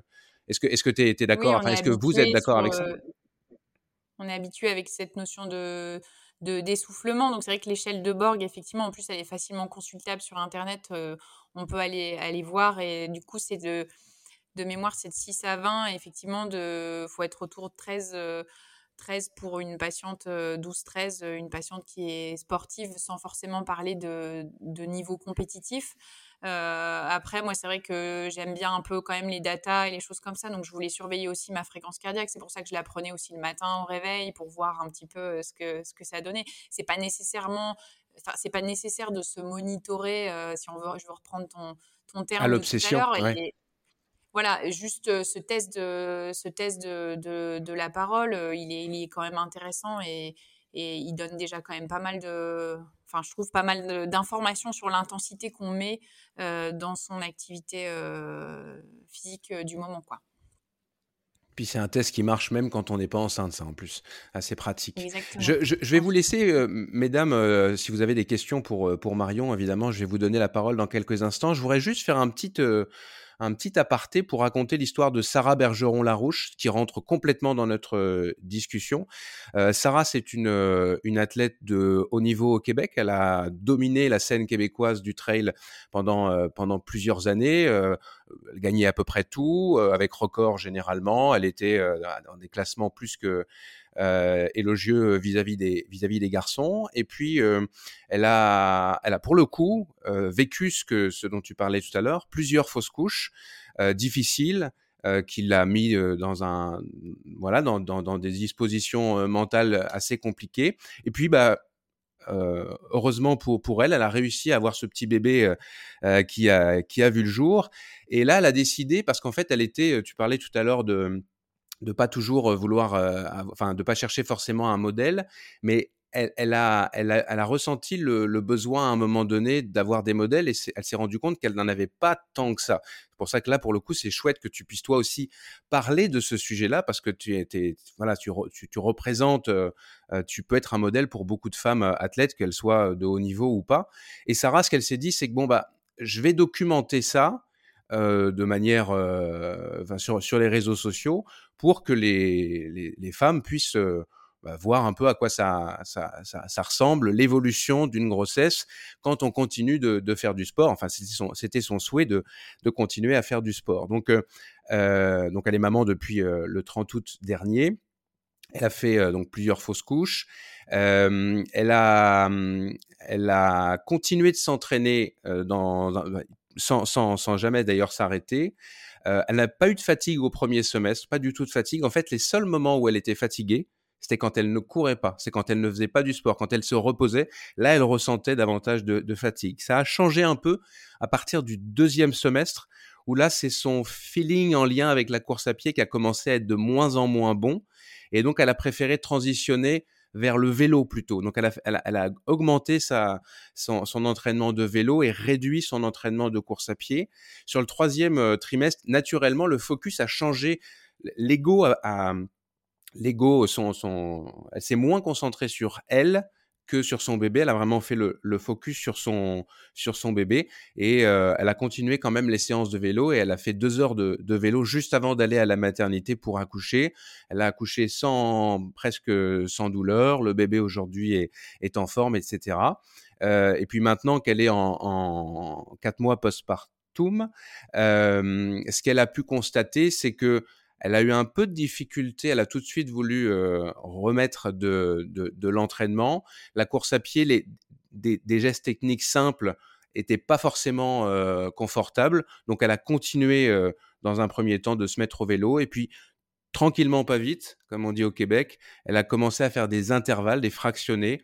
Puis, elle, elle a allongé pour assez rapidement quand même arriver à, à, à 10 km. Et mentalement, c'est là où les choses ont changé c'est qu'évidemment, comme, comme elle, a, elle a l'ambition de redevenir l'athlète de haut niveau qu'elle a été, elle positionne son bébé comme sa priorité dans, dans, la vie. Et ce qu'elle a éprouvé beaucoup, je ne sais pas si beaucoup ou pas beaucoup, mais ce qu'elle a éprouvé au départ, c'est de la culpabilité. C'est-à-dire qu'il a fallu gérer l'organisation de je retourne m'entraîner, je laisse mon bébé. Et ça, ça a été le, point, le point difficile de, en lien avec euh, avec sa pratique. Voilà, je voulais je voulais raconter son, son histoire qu'on raconte euh, également dans, dans d'ici quelques jours dans, dans Distance Plus parce que ça faisait vraiment écho à, à notre à notre discussion. D'ailleurs, peut-être un, un commentaire là-dessus, Marion, sur ce que sur l'histoire de Sarah Je confirme que courir, ça diminue les nausées et la fatigue. Toi aussi, tu, agréablement tu le... surprise. Ah oui, la fatigue et les... des fois, je devais me mettre un petit coup de pied aux fesses pour aller euh, aller euh, aller faire mon petit tour euh, le soir ou, ou, autre. Et en fait, euh, notamment sur le côté nausée au premier trimestre, j'ai été énormément surprise. Ça, ça diminue nettement les symptômes. Alors, euh, je ne sais pas si c'était le bien-être psychologique que me procurait la course sur ces sensations-là, mais en tous les cas, euh, ça me reboostait et ça diminuait, ça diminuait les nausées. Ouais. Et ça, c'est une autre question. Tu dis, j'ai été obligé de me mettre un petit coup de pied aux fesses. Tout à l'heure, tu disais s'écouter. Euh, mmh. Est-ce est qu'il y a une recommandation à faire? Parce qu'on est tous très différents, on a des personnalités différentes. Euh, et, et, et, parfois, s'écouter, ça peut, ça peut être se sédentariser alors que ouais. c'est pas nécessaire. Et parfois, se mettre un petit coup de pied aux fesses, euh, ça n'a rien à voir, mais moi ce matin, euh, ouais. je me suis levé à 5 heures pour aller courir. C'est parce que ma blonde m'a sorti du lit. Mais si j'avais voulu la veille aller courir à 5 heures, l'intention aurait été là, mais à 5 heures, je serais jamais levé. le coup de pied aux fesses, parfois, il est nécessaire. Euh, mais est-ce oui. qu'une femme enceinte doit se mettre les, un coup de pied aux fesses? Bah, quand, quand, en fait, les, typiquement, ces moments-là, c'est tout va bien, t'as pas de douleur, euh, j'avais pas de douleur abdominale, je sentais que ça tirait pas au niveau du ventre, pas de, pas de contraction, rien de particulier. Je sais juste que, bah, c'est, oui, je sors de 10 heures de cabinet, c'est pas toujours, t'as pas toujours euh, le peps pour aller te dire, je saute dans mes baskets et j'y vais, sachant que t'as déjà la fatigue de, ta journée les fois où j'ai fait sauter la séance le soir, où justement je me suis écoutée et qu'il n'y avait pas de coup de pied aux fesses à mettre, c'est parce que je sentais que le, mon ventre était, était dur, que que, que j'étais oui très fatiguée et surtout ouais j'avais des mauvaises sensations abdominales donc euh, là à partir de ce moment là euh, euh, pour moi c'est là c'est s'écouter et se dire bah non ça sert à rien d'y aller enfin clairement il vaut mieux s'allonger se reposer un peu prendre un bouquin et, euh, et passer la soirée tranquille plutôt que de forcément aller euh, courir à la frontale euh, une heure, même si sur le fond, peut-être que ça m'aurait fait du bien, mais comme mes sensations physiques n'étaient pas bonnes à ce moment-là et que c'était pas juste une sensation euh, psychologique de, de fatigue, et eh ben, je pense que les deux, les deux cas sont quand même différents, quoi. Et encore une fois, peut-être que effectivement, en tant que sportive, on se connaît euh, bien, et c'est l'avantage de, reconnaître euh, la simple flemme à euh, le corps là qui te dit bah non, ça ce serait quand même bien que tu restes au repos ce soir. Allez, petit tour de questions. On va commencer à la gynécologue qui est dans la, qui est dans la salle. Blandine, alors j'imagine que tout ça t'inspire énormément, mais qu'est-ce que tu poserais comme question à ton amie Marion par rapport à, son histoire? Ouais, alors effectivement, elle en a dit, elle en a dit beaucoup. C'est euh, c'est super intéressant. Euh,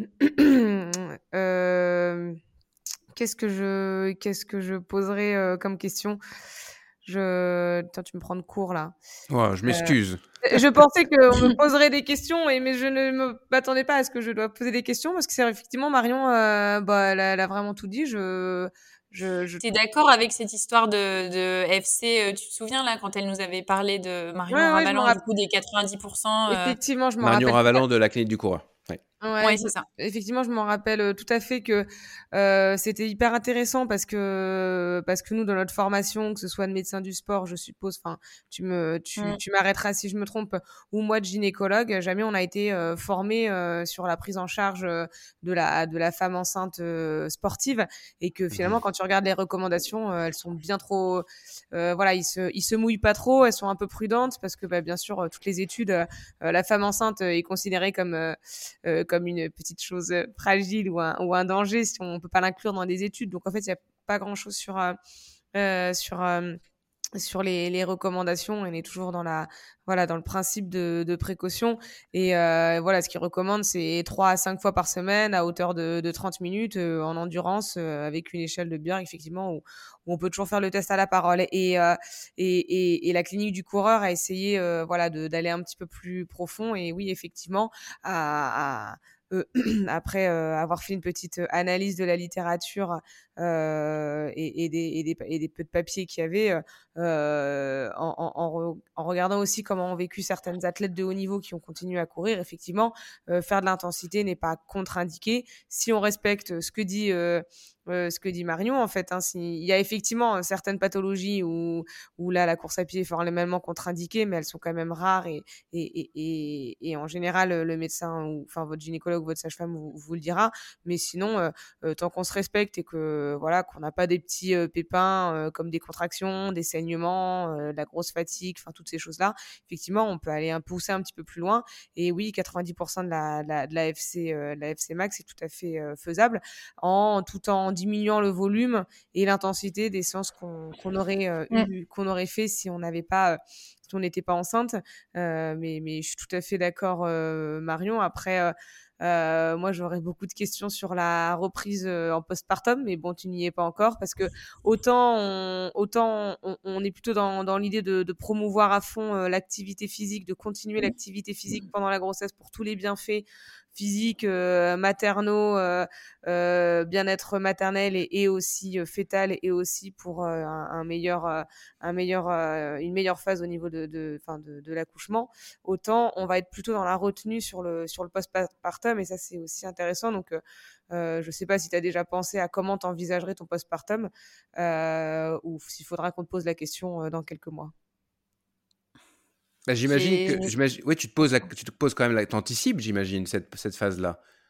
Oui, oui, bah pour moi, ça doit être euh, comme une saison où il faut se renseigner surtout en amont parce que je- après, je pense que quand tu as le, cette petite chose, euh, tu as peut-être moins le temps aussi. Donc, euh, je me renseigne, je lis actuellement. J'ai, je me suis beaucoup inspirée de, de, de, de- des formations que j'ai pu passer.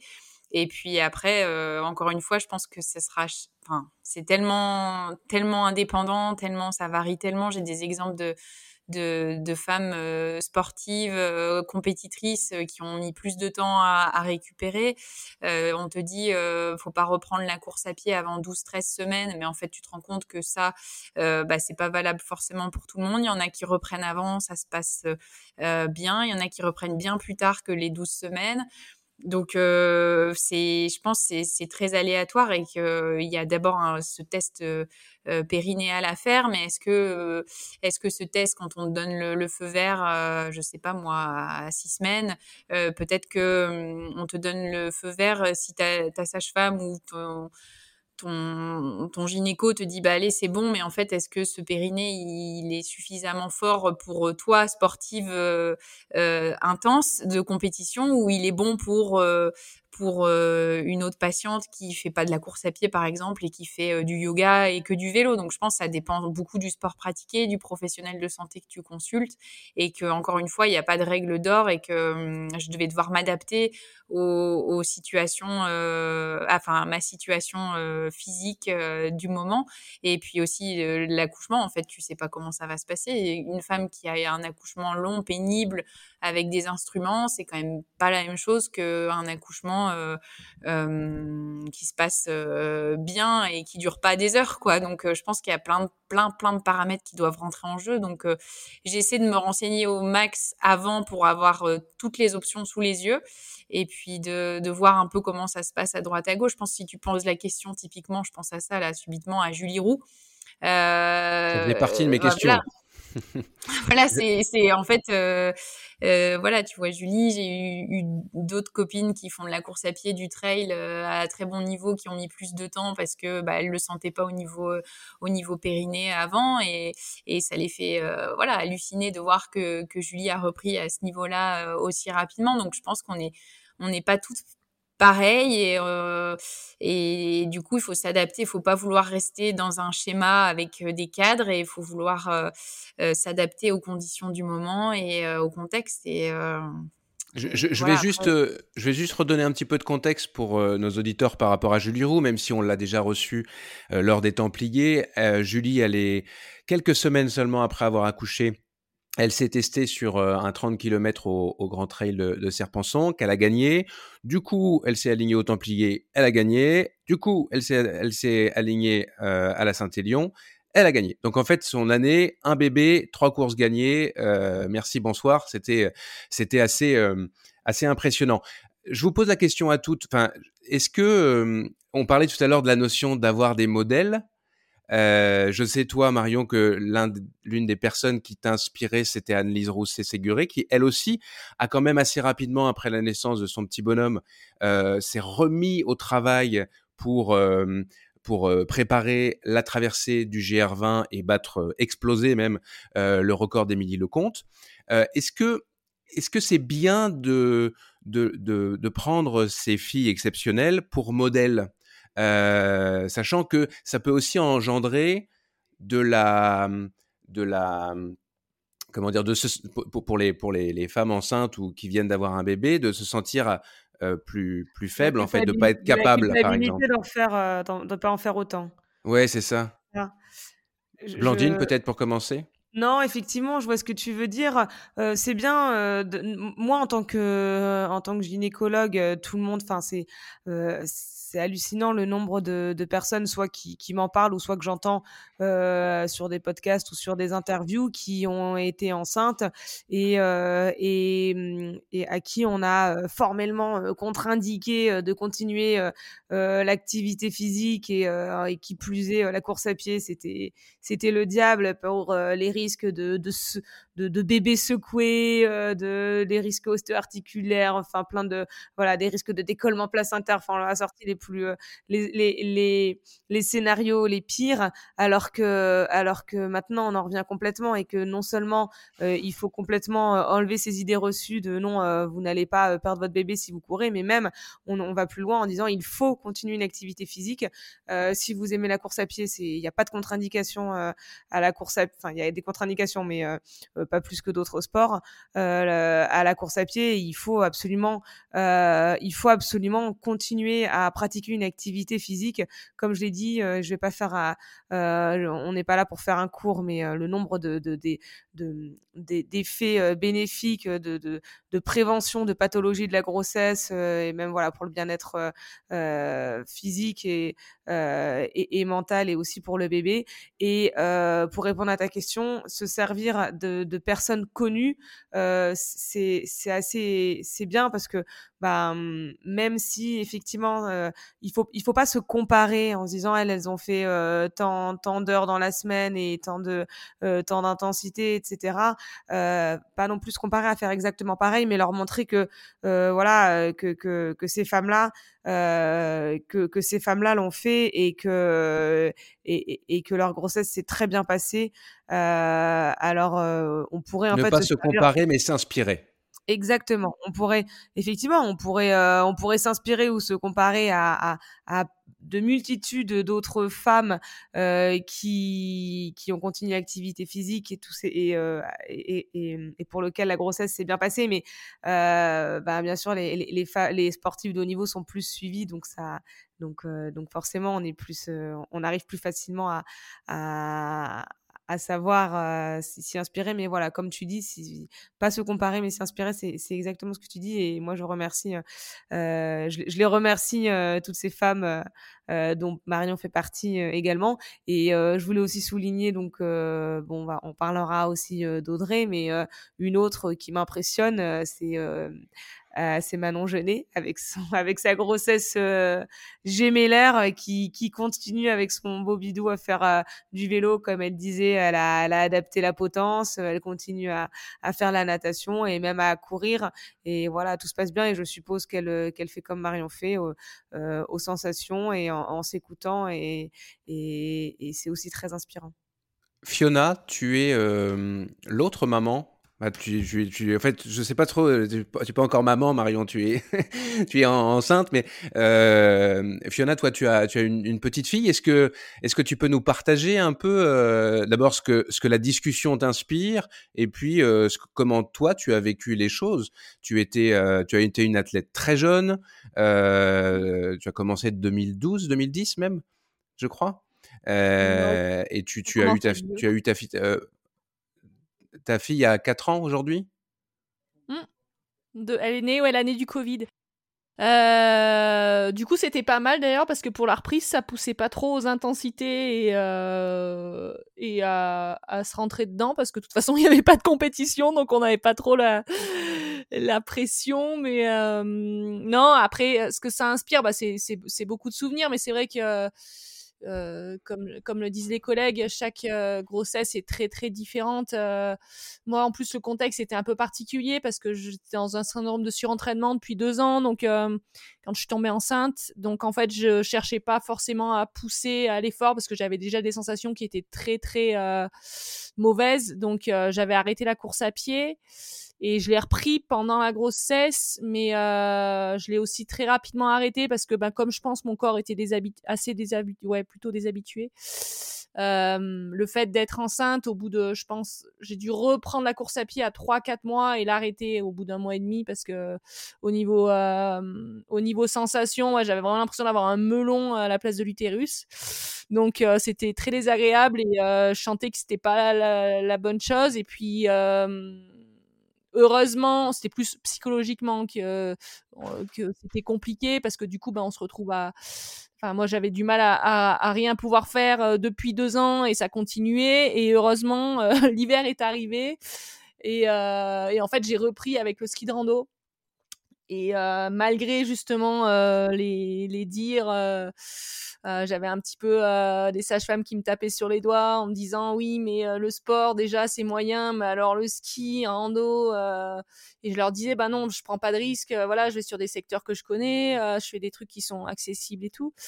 Et, et je m'inspirais un petit peu à l'époque d'Emily Forsberg. Je me disais bah oui, non, elle a sa, sa première, elle, avait, était pas encore, elle avait pas encore Ivali, mais elle avait sa première et je me, je me disais bah non, elle, a skié, elle a skié jusqu'au bout. Euh, je crois qu'elle est du mois d'avril, sa petite.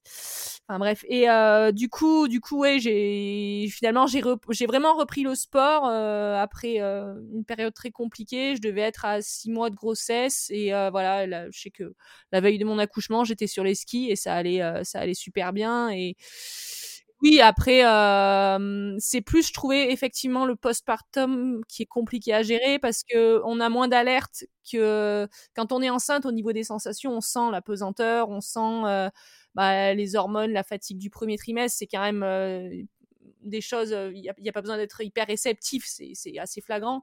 Euh, par contre, ouais, la récupération au niveau périnée, c'est pas, c'est pas quelque chose qui est qui se ressent euh, c'est pas aussi clair en fait au niveau sensation. Donc euh, le postpartum était plus compliqué euh, à gérer. Et puis c'était aussi une reprise vraiment de la course à pied euh, donc euh, donc ouais je pense que j'étais mon, mon, corps il a mis longtemps à, à vraiment se remettre à, à, se réadapter en fait à la course à pied euh, voilà, pour toutes ces raisons. Et, euh, mais après, j'avais fait quand même pas mal de yoga prénat, du de gasquet en prénat et en postnat. Et je pense que ça m'a quand on même y reviendra tout à l'heure. Je, je, te poserai des questions à ce sujet euh, sur ouais, la rééducation du périnée qui est importante. Du, du périnée. Ouais, donc euh, je pense que le fait de, travailler déjà en préventif, ça, ça a permis un petit peu de, je dirais pas d'accélérer la récupération. Puis il y a aussi le fait d'avoir eu un accouchement euh, physiologique euh, sans, sans complications qui a fait qu'évidemment bah, la reprise est beaucoup plus facile. Et puis j'ai pu reprendre sur les skis, donc voilà, c'est ça plus ça plus ça qui a permis de, de, faire en sorte que les choses se passent bien. Après. Effectivement, quand on est maman, qu'on allait, euh, même je pense qu'on allait pas, mais on n'a pas, on a un peu du mal toujours à laisser son, son, son petit, euh, sa petite euh, une heure, deux heures euh, pour aller faire son tour. Euh, enfin, c'est sûr que la culpabilité, même si de l'extérieur on se dit bah non, bah, je vais le faire, et en fait quand on le fait, on dit c'est juste horrible. et je pense que ça c'est toute, ben, toute maman quoi, qui a, qui a un peu cet, instinct maternel un peu louve, elle le ressent. Et puis voilà, après avec le temps, quand on regarde, on se dit bah non, en fait c'était heureusement parce que parce que mine de rien s'occuper d'un petit c'est quand même une charge mentale et si on n'a pas ça, ça peut vite devenir compliqué. Donc, euh, donc oui, c'est sûr C'est nécessaire de penser à soi.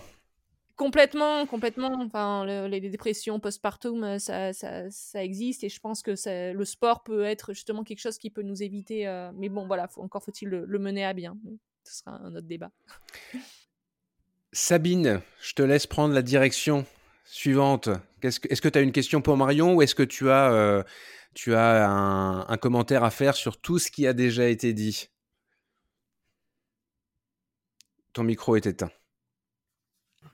Vous écoutez avec attention depuis un, petit moment et euh, je suis d'accord forcément avec euh, tout ce qui a été dit.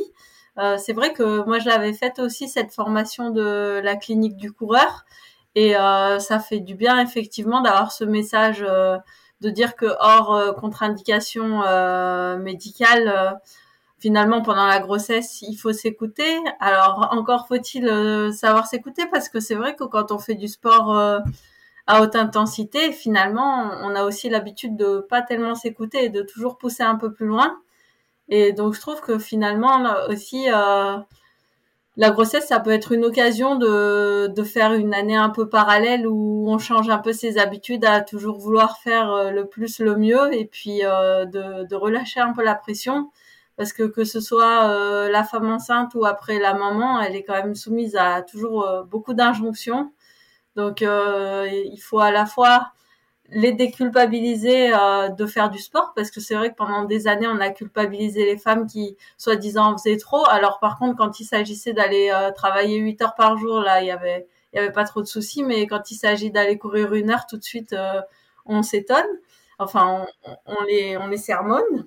Donc je pense qu'il faut c'est important de de les déculpabiliser là-dessus que en dehors des contre-indications médicales elles peuvent finalement s'écouter mais d'un autre côté aussi, euh, est-ce que c'est nécessaire de s'entraîner à fond, de reprendre le plus vite possible ou quoi?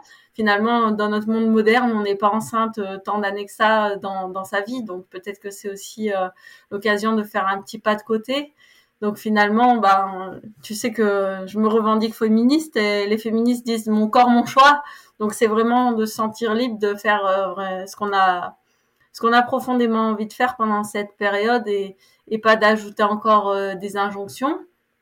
Et après, euh, ouais, là où je où je les rejoins aussi beaucoup, c'est que euh, finalement, pour moi, la période délicate, c'est plutôt le postpartum parce que ben déjà, il y a un petit être euh, dont il faut s'occuper et qui prend beaucoup d'énergie, euh, ce qui fait que le sommeil, l'alimentation, tout ça, c'est déréglé. Si en plus on allait, c'est aussi c'est aussi de l'énergie qui passe dans l'allaitement. Et euh, je pense que c'est quand même, il faut vraiment, au-delà du périnée, enfin le périnée bien sûr, il faut y faire attention, mais aussi faire très attention aux fractures de fatigue. Et pour ça, c'est vrai que la, la formation de la clinique du coureur, j'ai trouvé bien parce que on a un petit peu des schémas selon le mode d'accouchement, quand est-ce qu'on a arrêté de courir pendant la grossesse et tout, des repères vraiment clairs pour euh, savoir comment reprendre. Alors euh, c'est comme après les blessures, il faut reprendre en marche course, hein, c'est pas passionnant mais n'empêche que c'est quand même bien bien efficace pour euh, pour reprendre euh, en pleine santé. Et voilà, j'ai envie de dire euh, de, de lâcher un peu la grappe aux femmes enceintes et aux jeunes mamans et et oui, c'est bien d'avoir des exemples comme Annelise ou comme Julie qui font des choses extraordinaires, mais euh, c'est difficile d'être au top au travail, à la maison et en sport. Donc aussi savoir être un peu indulgent avec soi-même. Et puis je voudrais aussi, avant de passer la parole aux autres, avoir une petite pensée pour les femmes qui ont réellement ces contre-indications parce que la grossesse sur le canapé, c'est très difficile. Donc c'est vrai que quand on est en bonne santé et qu'on peut en profiter pour bouger, ben ça vaut le coup, ça vaut le coup d'en profiter. C'est quand même très important, effectivement, de, souligner que là, on parle dans la plupart du temps de, situations où les femmes n'ont pas de, n'ont pas de complications durant leur, durant leur grossesse, mais c'est pas le cas de, pas le cas de tout le monde. Sabine, je reste quand même avec toi par rapport à la question de l'entraînement, à la reprise pour les femmes qui ont envie et non pas qui doivent euh, reprendre l'entraînement. Euh, est-ce qu'il faut tout reprendre de zéro, comme quand on revient d'une blessure? Euh, Est-ce qu'il faut reprendre le schéma de la reprise de, de, blessure ou quand on a arrêté trop longtemps? Même si certaines femmes n'ont pas vraiment arrêté avant l'accouchement sur cette période de, de, postpartum où on est affaibli, enfin où la, femme est affaiblie, où le périnée euh, est beaucoup plus euh, euh, fragilisé, où les hormones ne sont pas forcément encore bien balancées, etc. Bref, c'est une période, si recorrigez-moi si je suis trop caricatural, mais qui est un, une période de grand déséquilibre avant le retour à l'équilibre hormonal.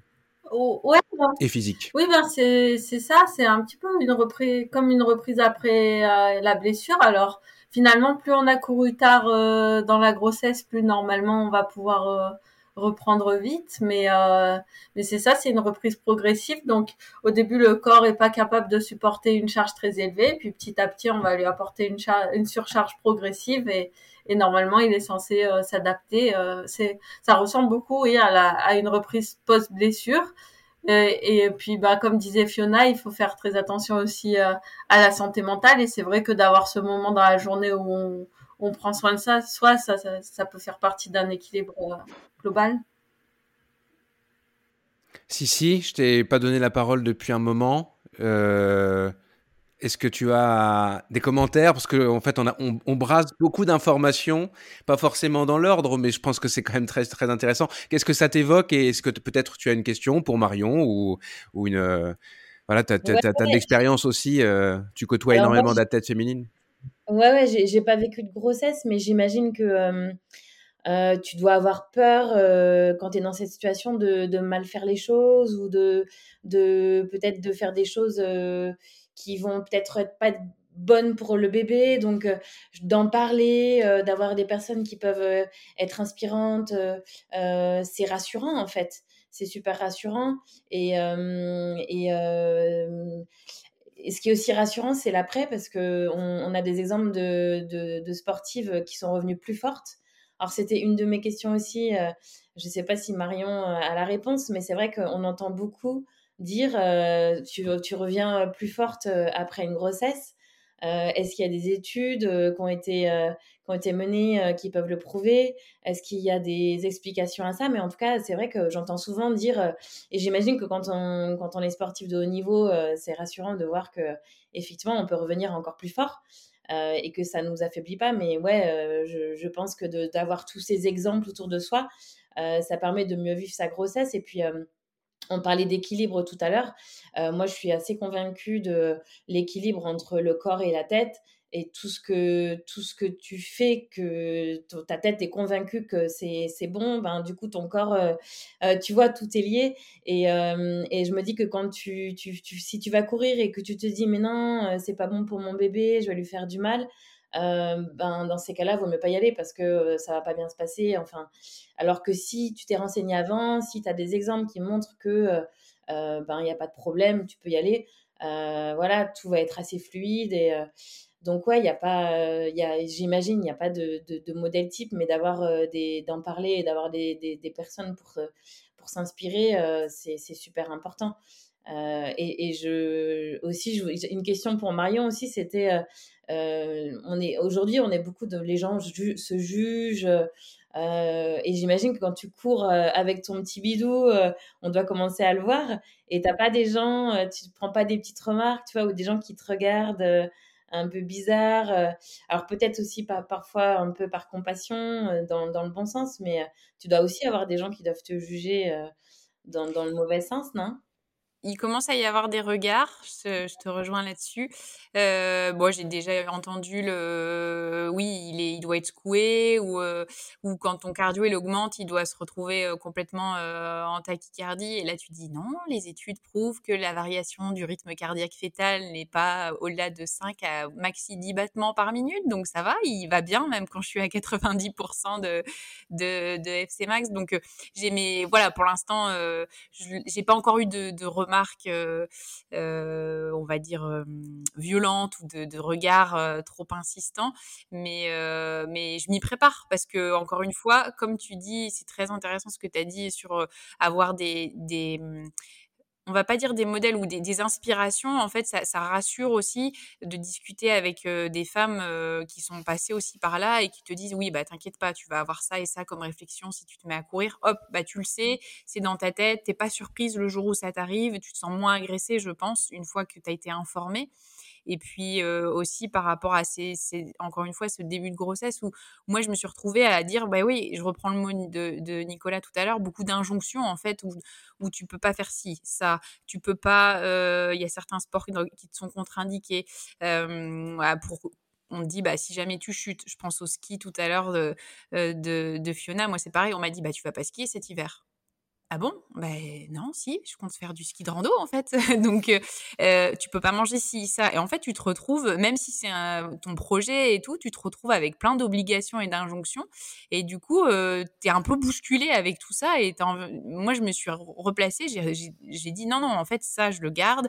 Ça, je, je garde aussi parce que j'ai mes preuves médicales, scientifiques, parce que je suis renseignée. Et du coup, plus tu es renseigné, plus tu as du partage d'expérience, et ben mieux c'est parce qu'en fait, tu tu prends tout ce que les gens te disent et après tu fais ta petite euh, popote euh, dans ton coin et, euh, et du coup c'est ce côté-là qui est, qui est, quand même rassurant parce que du coup tant sur le partage que les données scientifiques après tu sais que ce que tu fais c'est pas mal et ça te met pas dans une forme de culpabilité en début de grossesse as, ou même après t'as pas besoin de ça donc donc c'est vrai que c'est bien d'avoir ces données-là et d'en parler. Typiquement, un podcast comme aujourd'hui, c'est aussi super intéressant parce que euh, il sera réécouté par, euh, par, euh, par d'autres femmes. Donc, et, des hommes, parce que c'est important que nous, les hommes, on soit aussi bien informés, on est en accompagnement et en soutien. je pense qu'il y, a un, petit rôle important.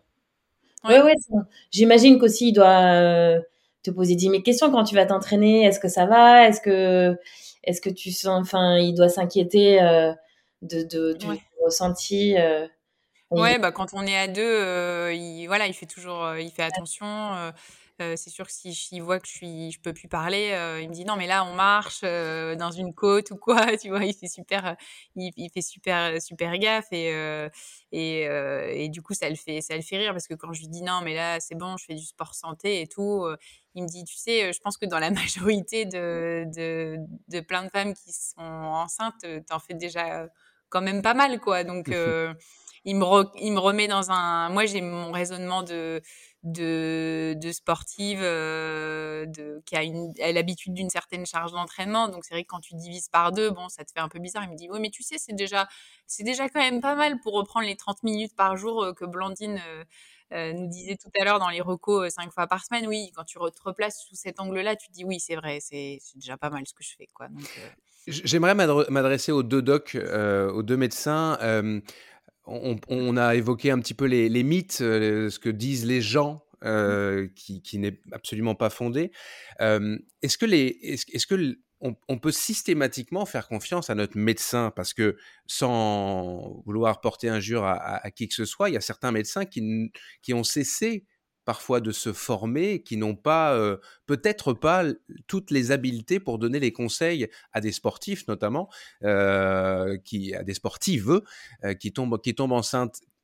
Quel, je ne sais pas si vous êtes corporatiste, je ne veux pas vous faire dire du mal de vos collègues, mais c'est quoi votre position là-dessus?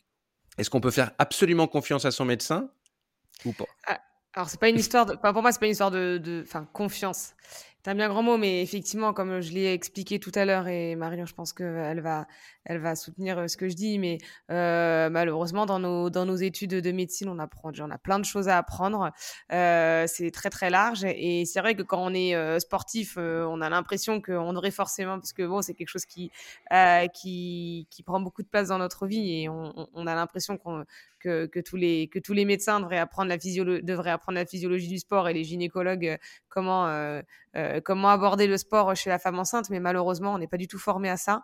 Euh, mmh Moi, c'est depuis que, en plus, quand j'ai commencé mes études de gynécologie, j'étais pas tellement, euh, euh j'étais pas tellement sportive, mais c'est que après coup où j'ai commencé à faire du sport, où je m'y suis intéressée, j'ai comme j'ai commencé à essayer d'ouvrir des bouquins et à regarder dans la littérature ce qui se disait, mais bah, malheureusement, on est un petit peu, un petit peu bloqué. Et, et, et, et, pour pour faire un peu l'avocat du diable de, mes confrères euh, qui euh, n'osent pas trop se mouiller, c'est beaucoup plus simple hein, finalement d'être dans la voilà dans la prudence, de dire bon écoutez euh, ne faites pas de sport parce que on, on si, si euh, par exemple euh, euh, une femme en vient à faire, je sais pas, du diabète gestationnel ou d'hypertension artérielle gravidique et qu'elle a arrêté le sport, elle ne remettra jamais le médecin qui lui a dit d'arrêter le sport en cause. mais par contre, si le médecin lui dit de continuer à faire du sport et que malheureusement elle fait une fausse couche pour une toute autre raison, là elle pourra, elle pourra forcément accuser le médecin qui l'a autorisé. Alors bien sûr bien sûr, il faut.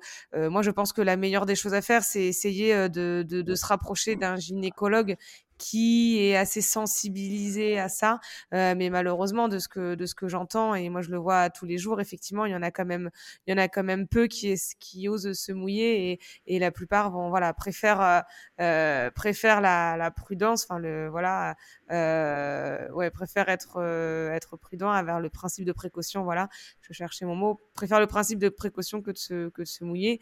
Euh, après je dis pas moi le discours que je donne c'est ne pas de, de de, ne pas faire confiance à son médecin ou à sa sage-femme. Non, hein, c'est surtout pas ce que j'ai voulu dire. Hein. Surtout pas. J'ai peut-être été maladroit dans ma formulation, mais c'est vraiment pas ça. Comme disait Sabine, malheureusement, il y a des femmes chez qui c'est form... enfin, vraiment contre-indiqué.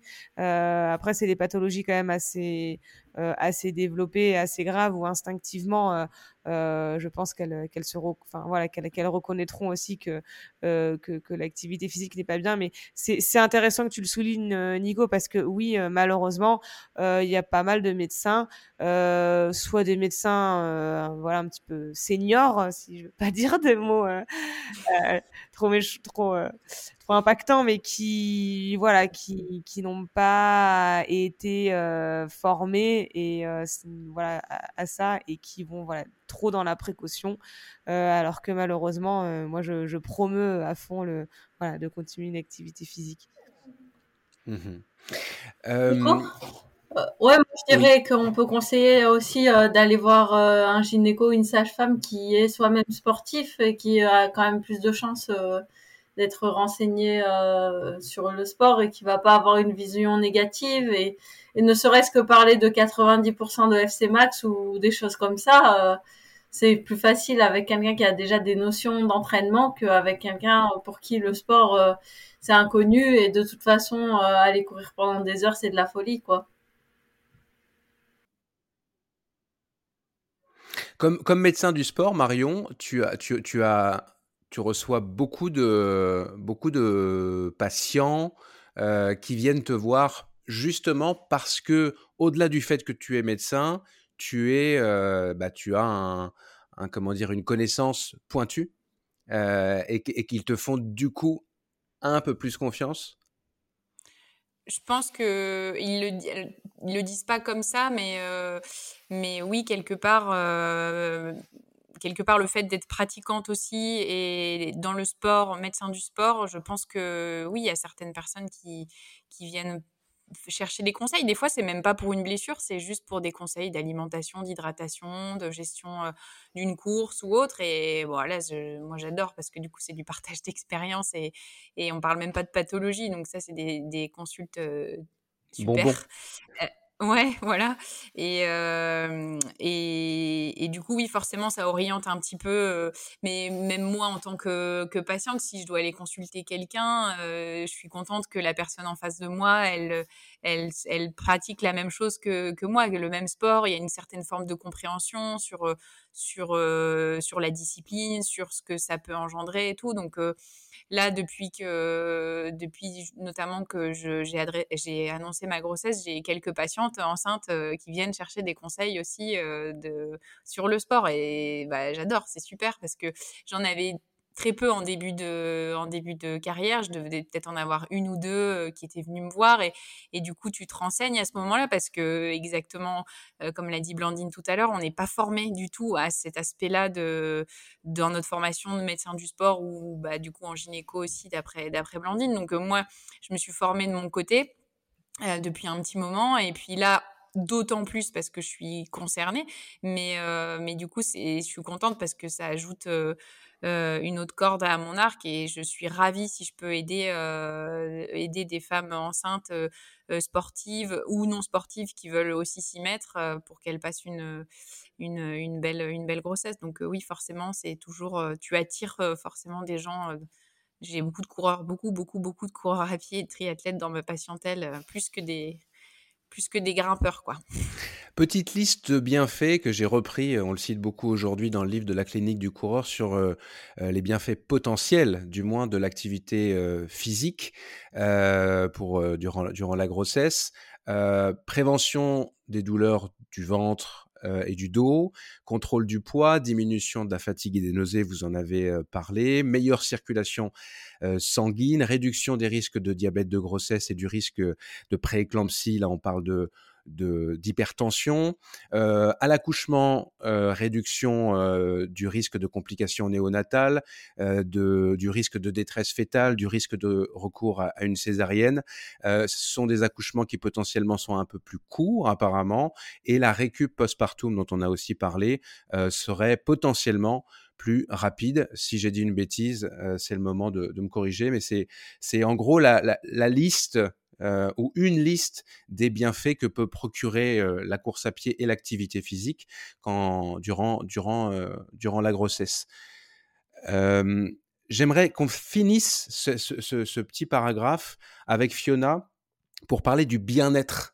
tu, as, tu, as, tu as parlé du, du périnée tout à l'heure, du plancher pelvien qui est mis à mal chez les femmes en règle, générale qu'est-ce qu'il faut faire pour, euh, bah pour bah, on parlait de musculation aussi, pour remuscler, pour euh, redonner euh, de la force à, à, notre périnée, en passant les hommes aussi ont un périnée. Hein.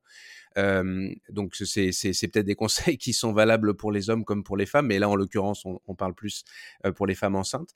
donc Fiona, toi tu, tu, tu formes, hein, tu, tu enseignes notamment la méthode de Gasquet, donc tu as comme dans, tes clients des gens que tu aides à, recouvrer une, santé pelvienne, on dit ça comme ça? Et quels sont les conseils en la matière euh? Euh, c'est assez vaste. Enfin, les questions du périnée, en fait, ça, déjà, ça touche. Bon, moi j'ai enfin je vois essentiellement des, des femmes parce que parce que euh, tout ce qui est euh, gym euh, sport bien-être malheureusement on a le cliché que c'est réservé aux femmes donc les hommes il y en a beaucoup qui sont même pas au courant qu'ils ont un périnée donc ça change quand même un petit peu ça change un peu après, le périnée après dans la prévention juste parce que j'ai ouais. dis-moi non, juste, on n'a pas, on n'a pas défini, je n'ai pas défini euh, le périnée. Alors, je saurais pas peut-être le faire euh, très correctement, mais c'est, c'est la partie du corps qui va permettre la rétention, de permettre de, euh, de, d'éviter les, les, fuites urinaires, etc., etc. C'est ça. Hein? Oui, oui, c'est un amas de muscles qui est plus ou moins situé entre nos sphincters et et oui, du coup, en, bas de notre bassin, qui nous permet de maintenir un petit peu des orifices. Tout, ce qui est, euh, tout ce qui est viscéral et, euh, et, euh, et aussi tout ce qui est ben, chez la femme, l'utérus, voilà, chez... et, et et du coup, c'est comme c'est un ensemble de muscles, il faut il faut penser à, à le renforcer d'autant plus que nous, avec des sports à impact, on a plus tendance à, justement à le travailler euh, enfin, c'est pas qu'on a tendance à le relâcher, mais on, lui soumet quand même de, des charges qui sont quand même assez importantes. Donc c'est c'est important de penser à, à le tonifier pour euh, pour euh, pour prévenir pas mal de choses. Après, en, en, prénatal, en prénatal, il y a des choses déjà qui se font, que ce soit en termes d'assouplissement euh, et en termes de, de, renforcement. Alors, il y a toujours le discours euh, qui va te dire oui, mais un périnée trop renforcé, c'est un peu, un peu des croyances euh, euh qui circulent parmi tant d'autres. Un périnée trop renforcé, c'est un accouchement euh, compliqué. oui, non, avant d'arriver à muscler son périnée, euh, suffisamment pour que le gamin euh, il puisse pas euh, enfin pour suffisamment pour pour changer la, le déroulement de l'accouchement. Moi j'y crois pas, quand même pas trop parce que je pense qu'au niveau hormonal il se passe quand même pas mal de choses qui font que la, la distension se fait se fait plutôt bien. Après en post-nat il y a des choses toutes bêtes hein, si l'accouchement bien entendu se passe bien je parle toujours d'accouchement physiologique s'il y a s'il y a des instruments, s'il y a, y a des interventions chirurgicales, c'est quand même pas pareil, mais euh, tout ce qui est contracté, relâché, ça peut être fait immédiatement, ne serait-ce que pour euh, redonner ben, l'influx nerveux. Moi, c'est ce que j'ai fait. Euh, j'avais accouché le, matin, euh, le soir, je faisais des contractés relâchés. Euh, de toute façon, je dirais pas que tu as accès à faire dans ta chambre de, la, maternité, parce qu'évidemment, tu accueilles ton petit bout et c'est chouette, mais mais tu te dis bah oui je fais des contractés relâchés parce que je pense quand même à la suite même si et je peux je peux très bien le faire en allaitant en la regardant dormir peu importe et en fait ça, ça permet déjà au niveau au niveau nerveux de, de, de maintenir un peu plus et de remettre de et puis euh, et puis après euh, bah, ce qu'on appelle la méthode de Gasquet enfin que moi je connais, que je, j'enseigne, euh, qui permet de, de, mieux récupérer, via, mais, mais pas que sur du post-nat en fait, même de, de plein de choses. Mais euh, oui, qui est, qui est une méthode en fait où on vient euh, faire des exercices, pas, pas que en hypo mais pas mal quand même, où on allie respiration et et posture et, du coup engagement aussi des, des, muscles pelviens.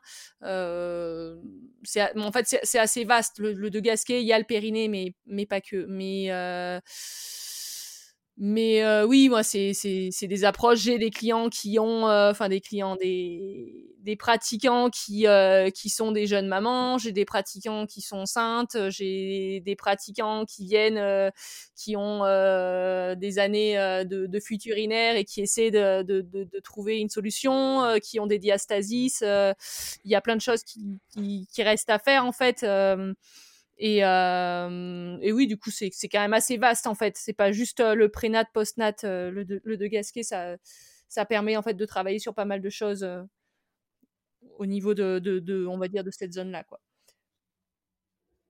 Un dernier mot, peut-être Blandine, sur cet aspect du, périnée. Est-ce que c'est important de, se conscientiser à la nécessité de, le, de le remuscler, de ne pas l'oublier, ce périnée dont on parle pas tant que ça? Bah, effectivement, c'est ce que c'est ce que je disais tout à l'heure. C'était ma question, euh, euh, la question avec euh, à, à, Marion, mais euh, mais mais oui, on, on se on se concentre beaucoup sur euh, le la poursuite de la de la course à pied, l'activité physique pendant la grossesse, mais effectivement, le périnée, il faut vraiment en prendre entre guillemets en prendre soin. après, ça veut pas dire euh, ça ne veut pas dire euh, tout arrêter et reprendre à 12 semaines, euh, comme l'a dit Marion. Effectivement, tous ces exercices de, Kegel ou de, comme elle dit, contracter, relâcher de, que, dit Fiona, bah, en fait, finalement, et c'est dans la méthode de, de Gasquet que, voilà, moi, que, je, suis et que j'apprécie beaucoup, mais c'est dès, la sortie de la salle de naissance, on peut commencer à travailler sur le périnée. Et, euh, et, et ce sont des exercices euh, très importants. Euh, après, euh, on parle beaucoup de, enfin, ce que, ce que je voulais dire aussi, c'est que c'est pas parce que ça, ça tient à, à, à, quelques mois ou quelques années après la grossesse qu'on qu'on est entre guillemets sorti d'affaire parce que malheureusement c'est quelque chose qui peut perdurer ou qui peut se euh, se développer et commencer à être symptomatique euh, euh des, dizaines d'années après euh, les grossesses. Donc euh, soyez voilà mesdames soyez vigilantes même si on n'a pas de, de problème au niveau du périnée en postpartum c'est pas une raison pour autant pour voilà commencer à faire à être à être un peu précipité sur sur la reprise parce que c'est quelque chose finalement qu'on c'est un pari entre guillemets pour l'avenir parce que c'est surtout pour l'avenir où, votre euh, voilà où votre périnée euh, vous remerciera. Y compris pour nos vieux jours. Mais ça, mais aussi du coup aussi euh, il y a des problèmes qui arrivent en différé, de pas hésiter à aller voir un kiné ou une sage-femme pour même même après quoi, on peut encore. ah oui, tout à fait. Moi ça m'arrive souvent. Trouver des solutions et faire la rééducation. Enfin, je dis pas ça pour zapper la rééducation immédiatement après l'accouchement, mais tout n'est pas perdu non plus si on a raté ce créneau, c'est toujours intéressant quand même d'aller faire euh, les exercices après. Oui, on peut faire la rééducation à 50 ans euh, euh, quand, quand, on a des, des fuites urinaires. effectivement, la rééducation, c'est à, à, tous les âges. Il ne faut pas croire que la rééducation du périnée est, est réservée aux jeunes mamans. Marion, avais je pense que tu voulais ajouter. Oui, je voulais juste rajouter que le yoga, globalement, même pré-post-natal, pour tous les exercices de, de respiration, euh, je recommande pour le périnée. Voilà. Parfait. On boucle, on boucle ce sujet qui, je trouve, est passionnant et je n'ai pas posé toutes mes questions, mais il faut quand même qu'on avance. Euh, avec, euh, on, va, on va jeter un petit coup d'œil sur, euh, sur le, le, sondage des plus. On a, on a, j'ai sondé la, la, communauté pour voir euh, quel est leur, euh, leur, leur avis globalement et caricaturalement sur la, sur la question. Le sondage des plus en partenariat avec Run Motion Coach. Le sondage des plus, qui est une euh, rubrique en partenariat avec Run Motion Coach. On vous pose une question dans chaque épisode et puis on en débat. Là, on a débattu avant. Euh, c'est rigolo d'ailleurs de voir euh, maintenant ce que les gens, entre guillemets, de la communauté en, en pensent. On a eu plus de 800 réponses à cette question, qui est un peu une injonction, donc qui ne doit pas trop plaire à Sabine. Selon vous, durant sa grossesse, une femme enceinte devrait plutôt continuer de courir normalement, diminuer la course à pied ou s'arrêter de courir. Et d'ailleurs, avant de vous donner les résultats, j'ai eu pas mal de, petits de petits commentaires euh, des gens toujours euh, sympathiques, mais en disant euh, que c'est hyper important que la femme fasse ce qu'elle veut avant de devoir faire, pour faire écho à, l'injonction dont, dont, je parlais il y a quelques instants. 59% des répondants disent qu'il faut continuer la course normalement. 39% pensent qu'il faut diminuer euh, la course et 1% seulement euh, pensent qu'il faut arrêter. J'ai l'impression que c'est assez équilibré finalement par rapport à, à, la discussion que, que nous venons d'avoir. Je ne sais pas si vous voulez commenter ce sondage, Marion.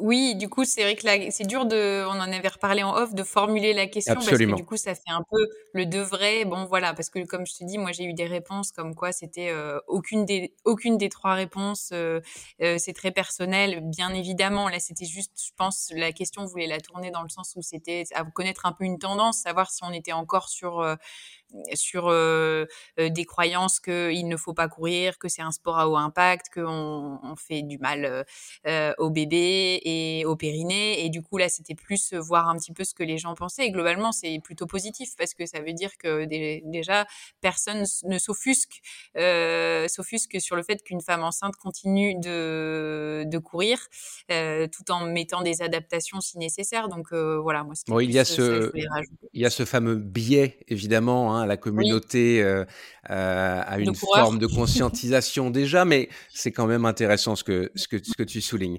Pour les auditrices et, les auditeurs qui ont déjà euh, bâti leur programme de course de l'année, mais qui ne savent pas trop comment bien s'entraîner pour atteindre leurs objectifs, s'ils n'ont pas de, de coach personnel, individuel, vous pouvez télécharger euh, l'application de notre euh, partenaire Run Motion Coach sur votre téléphone intelligent afin euh, d'avoir un, un, entraînement personnalisé pour votre objectif principal, tout en incluant les courses de préparation.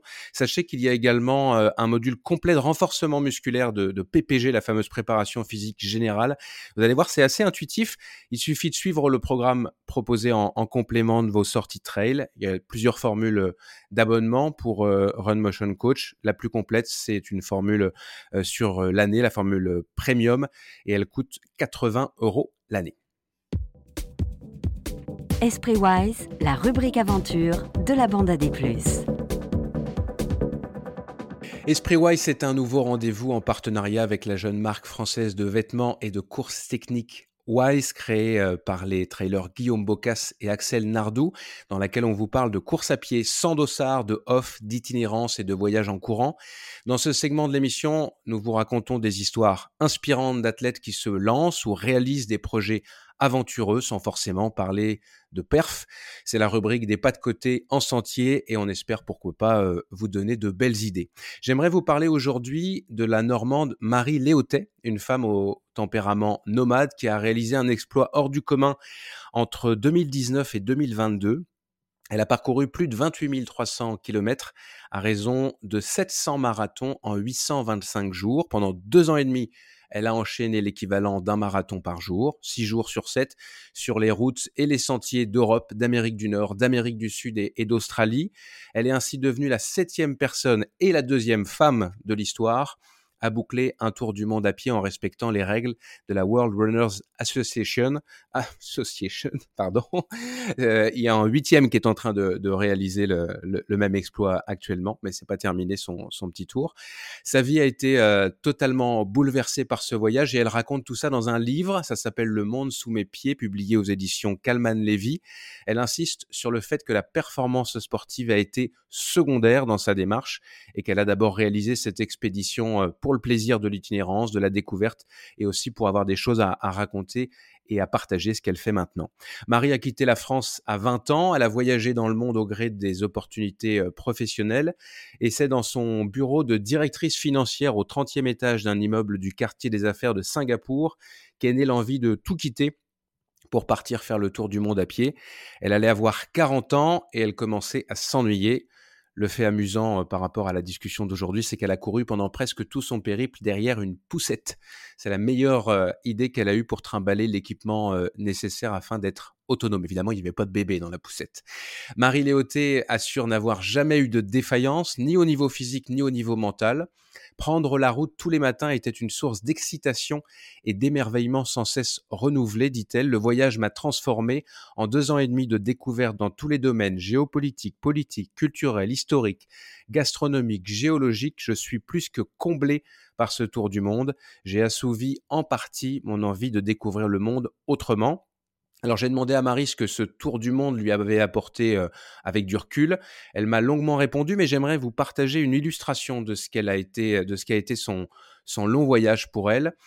Quand je traverse la France du sud au nord, d'Avignon jusqu'à Amiens, c'est près de 1000 km de cheminement. En voiture, j'aurais mis une journée. À vélo, j'aurais mis dix jours. En course à pied, j'ai mis près d'un mois. J'ai ressenti dans le détail le passage progressif vers le nord, les changements de paysage et de végétation. J'ai surpris les animaux, les insectes euh, les plus petits jusqu'aux lapins, aux bouquetins, aux cerfs et aux sangliers. J'ai perçu les changements de l'architecture, des couleurs, des matériaux. J'ai entendu les changements d'accent, de dialectes régionaux.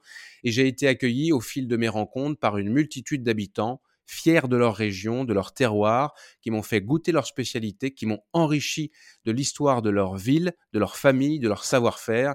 C'est dans la notion du temps et de la hauteur que l'on chemine différemment, que l'on voyage différemment quand on est à pied. Je lui ai aussi demandé à qui elle recommandait de voyager en courant. Elle m'a répondu à toutes celles et à tous ceux qui aiment la course à pied. Je la cite encore une fois, le fait de se projeter dans un cheminement est très bénéfique. Vous vous débarrassez de la notion du temps, de courir pour un chrono, puisque seul compte finalement le trajet de A à B, hors course, hors entraînement. Tant que vous parvenez à votre lieu d'étape, vous remplissez le contrat, ça permet de trouver son équilibre naturel, celui de la très longue endurance, et les bénéfices sont nombreux, la, foulée est plus naturelle, l'effort est plus durable, plus mesuré, et la satisfaction est toujours au rendez-vous, car la satisfaction de la progression, elle est quotidienne. Et j'ajoute qu'il n'y a pas besoin d'aller loin pour apprécier la course à la journée. Le plaisir que j'ai éprouvé à travers euh, les quatre continents était immense et l'intensité de la nouveauté et de la découverte quotidienne était également au rendez-vous chaque jour, quelle que soit la contrée traversée. J'ai pris autant de plaisir dans la traversée de la France que dans celle de la cordillère des Andes ou du désert australien. Je vous rappelle le titre du livre de Marie Léoté, Le monde sous mes pieds, c'est publié aux éditions Kalman Lévy. Et je vous renvoie aussi au site web de notre partenaire Wise, wisetrailrunning.com, pour explorer euh, les produits techniques haut de gamme qu'il développe pour la course et vos aventures nomades. Vous y trouverez aussi des conseils pratiques pour préparer vos petites et vos grandes sorties. D'ailleurs, j'en profite pour vous inviter à nous partager vos aventures via le compte Instagram de Distance Plus. Et pas impossible que l'on raconte votre euh, aventure durant la saison. On passe au quiz. Le quiz des plus, en partenariat avec Miles Republic. Dans chaque épisode, les membres de la bande AD+, s'affrontent dans un quiz de culture générale et sur l'actualité du trail. C'est une façon euh, ludique pour nous de vous informer sur ce qu'il se passe dans le monde du trail et des sports plein air. La championne ou le champion du quiz Miles Republic sera celle ou celui qui remportera le plus grand nombre de victoires durant la saison. Donc votre objectif à toutes aujourd'hui sera de cumuler euh, des QMR, QMR pour Quiz Miles Republic, afin de remporter le, QMR d'or à la fin de l'année. Le vainqueur sortant, c'est Nico Martin et c'est Hugo Ferrari qui a remporté le premier quiz de la saison. Je rappelle la règle notamment pour Sissi, euh, dont c'est le tout premier quiz. Vous me laissez lire la question jusqu'au bout, jusqu'au point d'interrogation si vous préférez, et seulement à partir de ce moment-là, vous pouvez dire votre prénom pour prendre la main. Je donne ensuite les choix de réponse. Vous pouvez aussi euh, tenter votre chance en m'interrompant avant la fin de la question, mais dans ce cas-là, il faudra répondre immédiatement et correctement sans avoir les choix de réponse. Marion, je suis désolé, je te laisse euh, sur le côté sur cette euh, petite, sur ce petit jeu. Je suis exclu. on n'a jamais compris pendant une saison, on n'a jamais compris les règles, donc. Oh, bah voyons. Allez, vous êtes prêts? Ouais. Première question. On commence avec une question très facile. Qui a remporté le classement féminin de l'épreuve de 126 km de la Transgrande Canaria 2024 Blandine Lirondelle. Désolé. Euh, bah, Courtney de Walter Courtney de Water, deuxième victoire consécutive. J'ai un peu triché, j'ai pas attendu la fin de, la bah, réponse. Ben, t'as pas triché, t'as le droit de. As le ah, droit. Je pensais qu'il fallait attendre le, point d'interrogation. Moi non plus, j'ai toujours pas compris.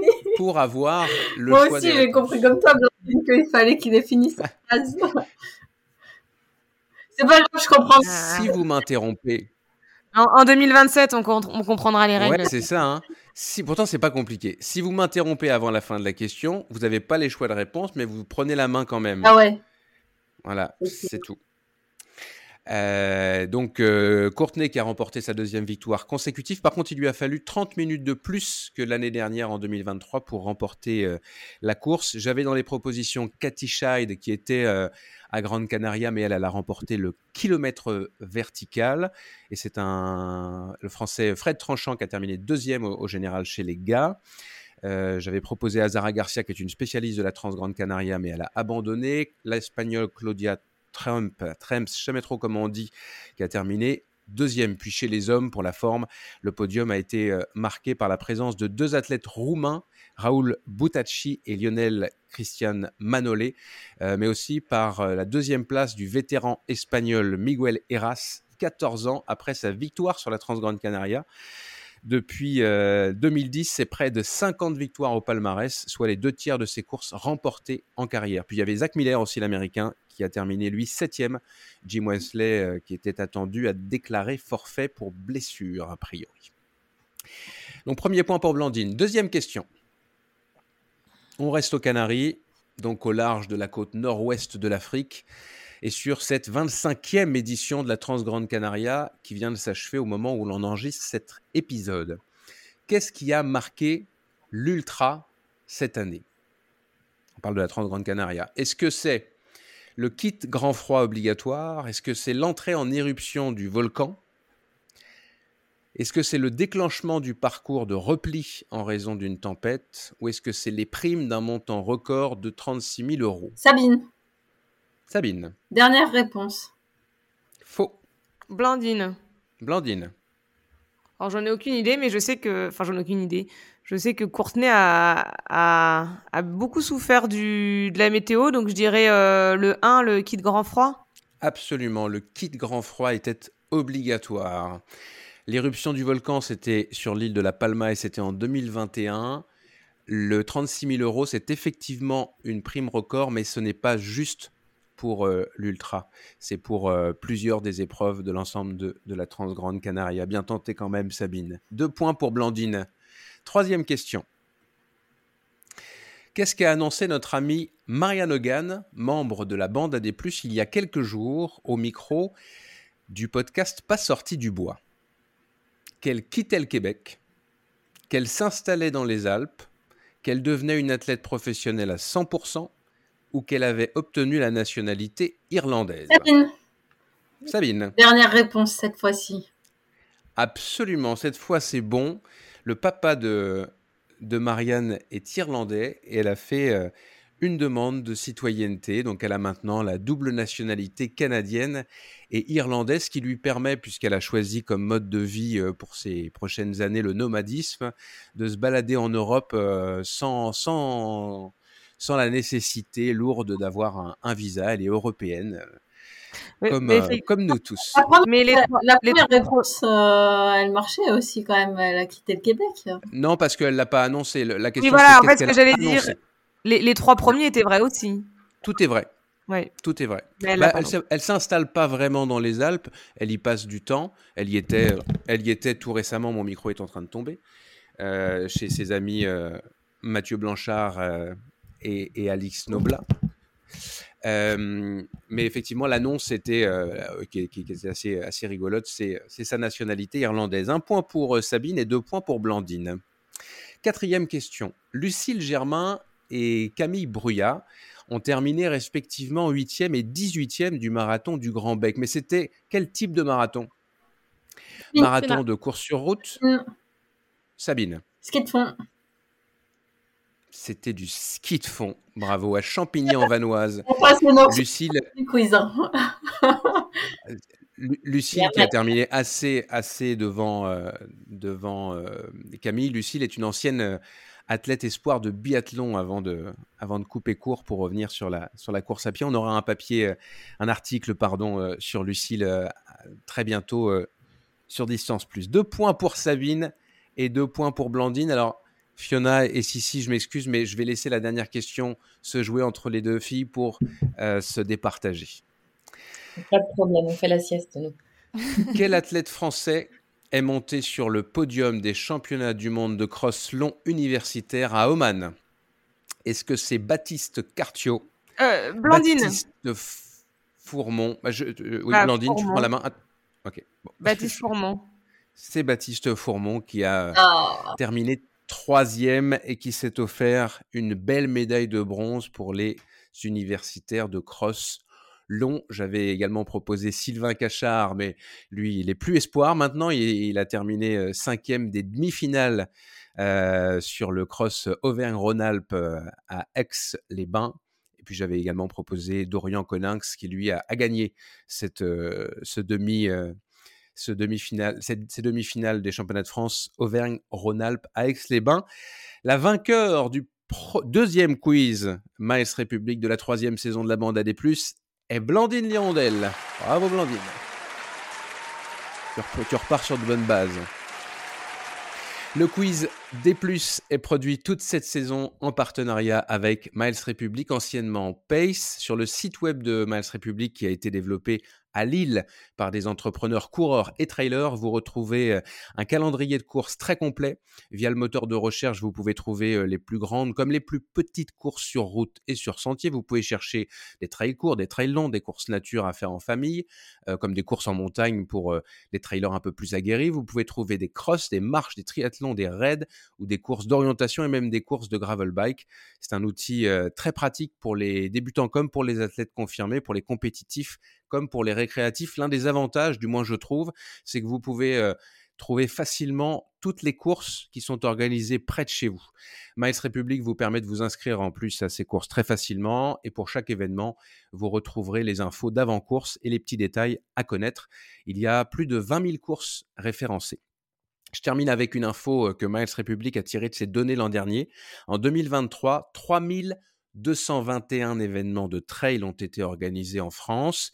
Si on met de côté les 25 événements les plus populaires dont nous parlons régulièrement dans l'émission, l'UTMB, les Templiers, euh, le Grand Raid de la Réunion, le Grand Raid des Pyrénées, la Saint-Élion, l'Ultramarin, les Côtes de Paris, etc., je ne vais pas citer les 25, il reste 3196 événements qui rassemblent 92% des participants et le prix moyen élevé, relevé par Miles Republic pour ces 3196 événements, écoutez bien, est de 18,20 euros contre 70,20 euros pour les 25 événements les plus populaires. Donc, pour revenir sur une discussion qu'on a déjà eue, euh, la très très très grande majorité des, des trails en France ne coûtent pas euh, très très cher à côté de chez vous. La bande à des plus, présentée par Nicolas Ferret. Allez, on reprend le fil de notre euh, discussion avec nos expertes.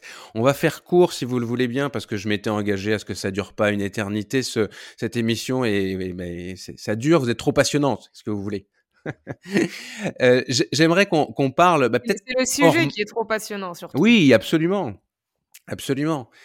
Euh, J'aimerais qu'on parle de, des hormones euh, chez, les femmes. On a parlé euh, un peu des hormones de grossesse tout à l'heure, mais on va parler du cycle menstruel, ce qu'on appelle plus communément les, les, règles. Je te donne la parole d'abord et merci Marion d'être restée avec nous. Je trouve que c'était important, c'est quand même des tes, domaines de prédilection. J'aimerais que tu nous parles des spécificités du, du cycle menstruel et des variations euh, hormonales en, en, en, en, faisant pas un cours, mais euh, voilà pour, pour que ce soit clair pour, pour tout le monde, Blandine. Ah, moi. D'abord. Euh... Ah bah oui, tu es la gynéco de service, excuse-moi, mais si je demande pas ça à toi. Euh, alors, je vais essayer de le faire un petit peu court parce qu'effectivement, ça peut être euh, ça peut être très long, mais pour refaire un petit peu global, euh, de façon euh, très très brève, qu'est-ce que qu'est-ce que le cycle euh, menstruel? Parce que bon, souvent on parle des règles et puis on s'arrête finalement juste au moment où on saigne, mais en fait, le cycle menstruel, ça, il commence le premier jour des règles. Euh, donc le premier jour des règles, on aura, la, enfin le, le la première phase du cycle menstruel, ce sera les menstruations, euh, qui peuvent varier hein, de, de 3 à, à 7 jours euh, en fonction des femmes. À ce moment-là, c'est, on aura toutes nos hormones un petit peu au plus bas, et c'est d'ailleurs pour ça qu'on saigne. Euh, c'est, c'est dû à ce qu'on appelle une hémorragie de privation. Euh, la baisse des, de la progestérone fait, fait saigner, fait, fait sécréter le sang qu'on avait accumulé euh, dans dans l'utérus en prévision d'une d'une grossesse.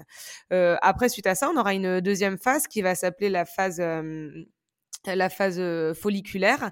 Folliculaire pour follicule. Les follicules, c'est les petites, euh, les petites euh, réserves au niveau de enfin qu'on a au niveau de l'ovaire, euh, qui vont grossir, grossir. Et il y en a un qui va prédominer, donc on appelle le follicule dominant. cette phase peut durer, peut durer deux, enfin une, une semaine, à, une à deux, à deux semaines. durant cette phase, les, les, les, les hormones et surtout l'œstrogène va progressivement augmenter euh, et euh, normalement regain euh, d'énergie un regain d'énergie et pour arriver au 14e jour du cycle euh, à l'ovulation. Donc c'est à ce moment-là où on aura toutes nos hormones au plus haut euh, pour que l'ovaire euh, ovule.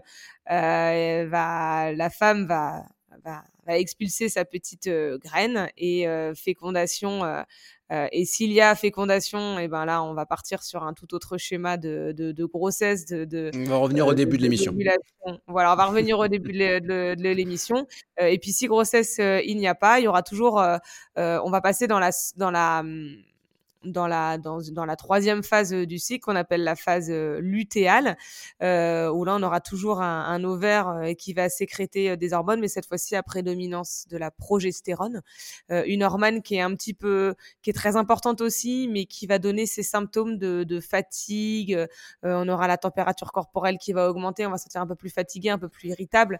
On peut peut-être avoir des, des, une rétention d'eau voilà on aura des symptômes un peu plus euh, un peu plus compliqué euh, que souvent on, que de, de, de, coutume on va euh, on va on, va dire que c'est au niveau que c'est au moment des règles qu'on a ces symptômes mais en fait non finalement c'est plutôt au, au c'est plutôt ce qu'on appelle le syndrome prémenstruel. Donc c'est plutôt avant les règles qu'on peut avoir ces symptômes dus, dus à la progestérone. Et cette phase là pareil elle peut elle peut durer elle peut durer une à, deux semaines. Euh, ensuite, et ensuite, on aura la phase prémenstruelle juste avant les règles. Et ensuite, euh, donc de coutume, euh, le cycle menstruel dure, enfin de coutume, parce que ça peut vraiment varier de, en fonction des, des, femmes, mais en général, ça dure 28 jours. Et à la fin de ces 28 jours, on retombe sur le premier jour des règles. Et, et, et, voilà, ce que je dis, c'est 28 jours, mais ça peut être 24 à 35, à 35 jours. Le, les hommes, on n'a pas, euh, on n'a pas à gérer ça. Vous, vous avez, mesdames, euh, cette, euh, ce cycle menstruel à prendre en considération. On parle de course à pied ici, d'entraînement, dans vos entraînements. je crois que je t'ai déjà entendu dire, Blandine, qu'il ne faut pas vivre le cycle menstruel comme un problème. C'en est pas un, c'est une condition. C'est ça un peu. c'est quoi les conseils que, que toi, comme gynéco et par ailleurs sportif, tu donnes aux, femmes qui s'en plaignent, qui considèrent que c'est un, une plaie au quotidien de devoir composer avec ces changements permanents et qui ont forcément un effet, alors parfois positif, parfois négatif, je crois, sur, sur l'entraînement, sur le niveau de performance, sur voilà.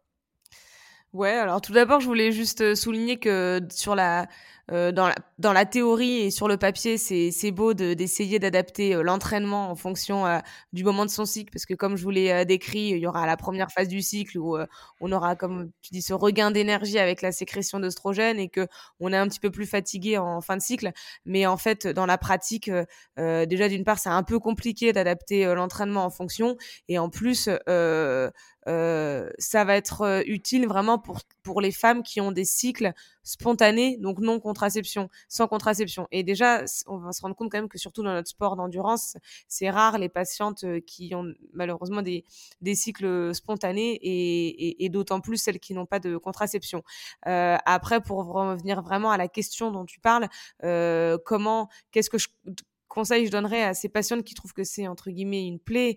Euh, Moi, je trouve que c'est une force. Hein. Enfin, c'est magnifique justement. Les, mmh les hommes n'ont pas cette joie d'avoir euh, toutes ces variations euh, euh, d'hormones et nous on peut on peut vraiment essayer de d'en s'en servir comme comme une comme une force parce que toutes ces hormones qu'on sécrète d'une part ben c'est c'est pour c'est pour c'est pour mettre au monde notre progéniture. Donc ça, il n'y a, y a, pas de prix. Et en plus, euh, certaines hormones, surtout l'œstrogène, euh, voilà peuvent peuvent être un, moteur pour nous, euh, pour notre performance, mais aussi en prévention de voilà de, blessures, notamment au niveau osseux, etc.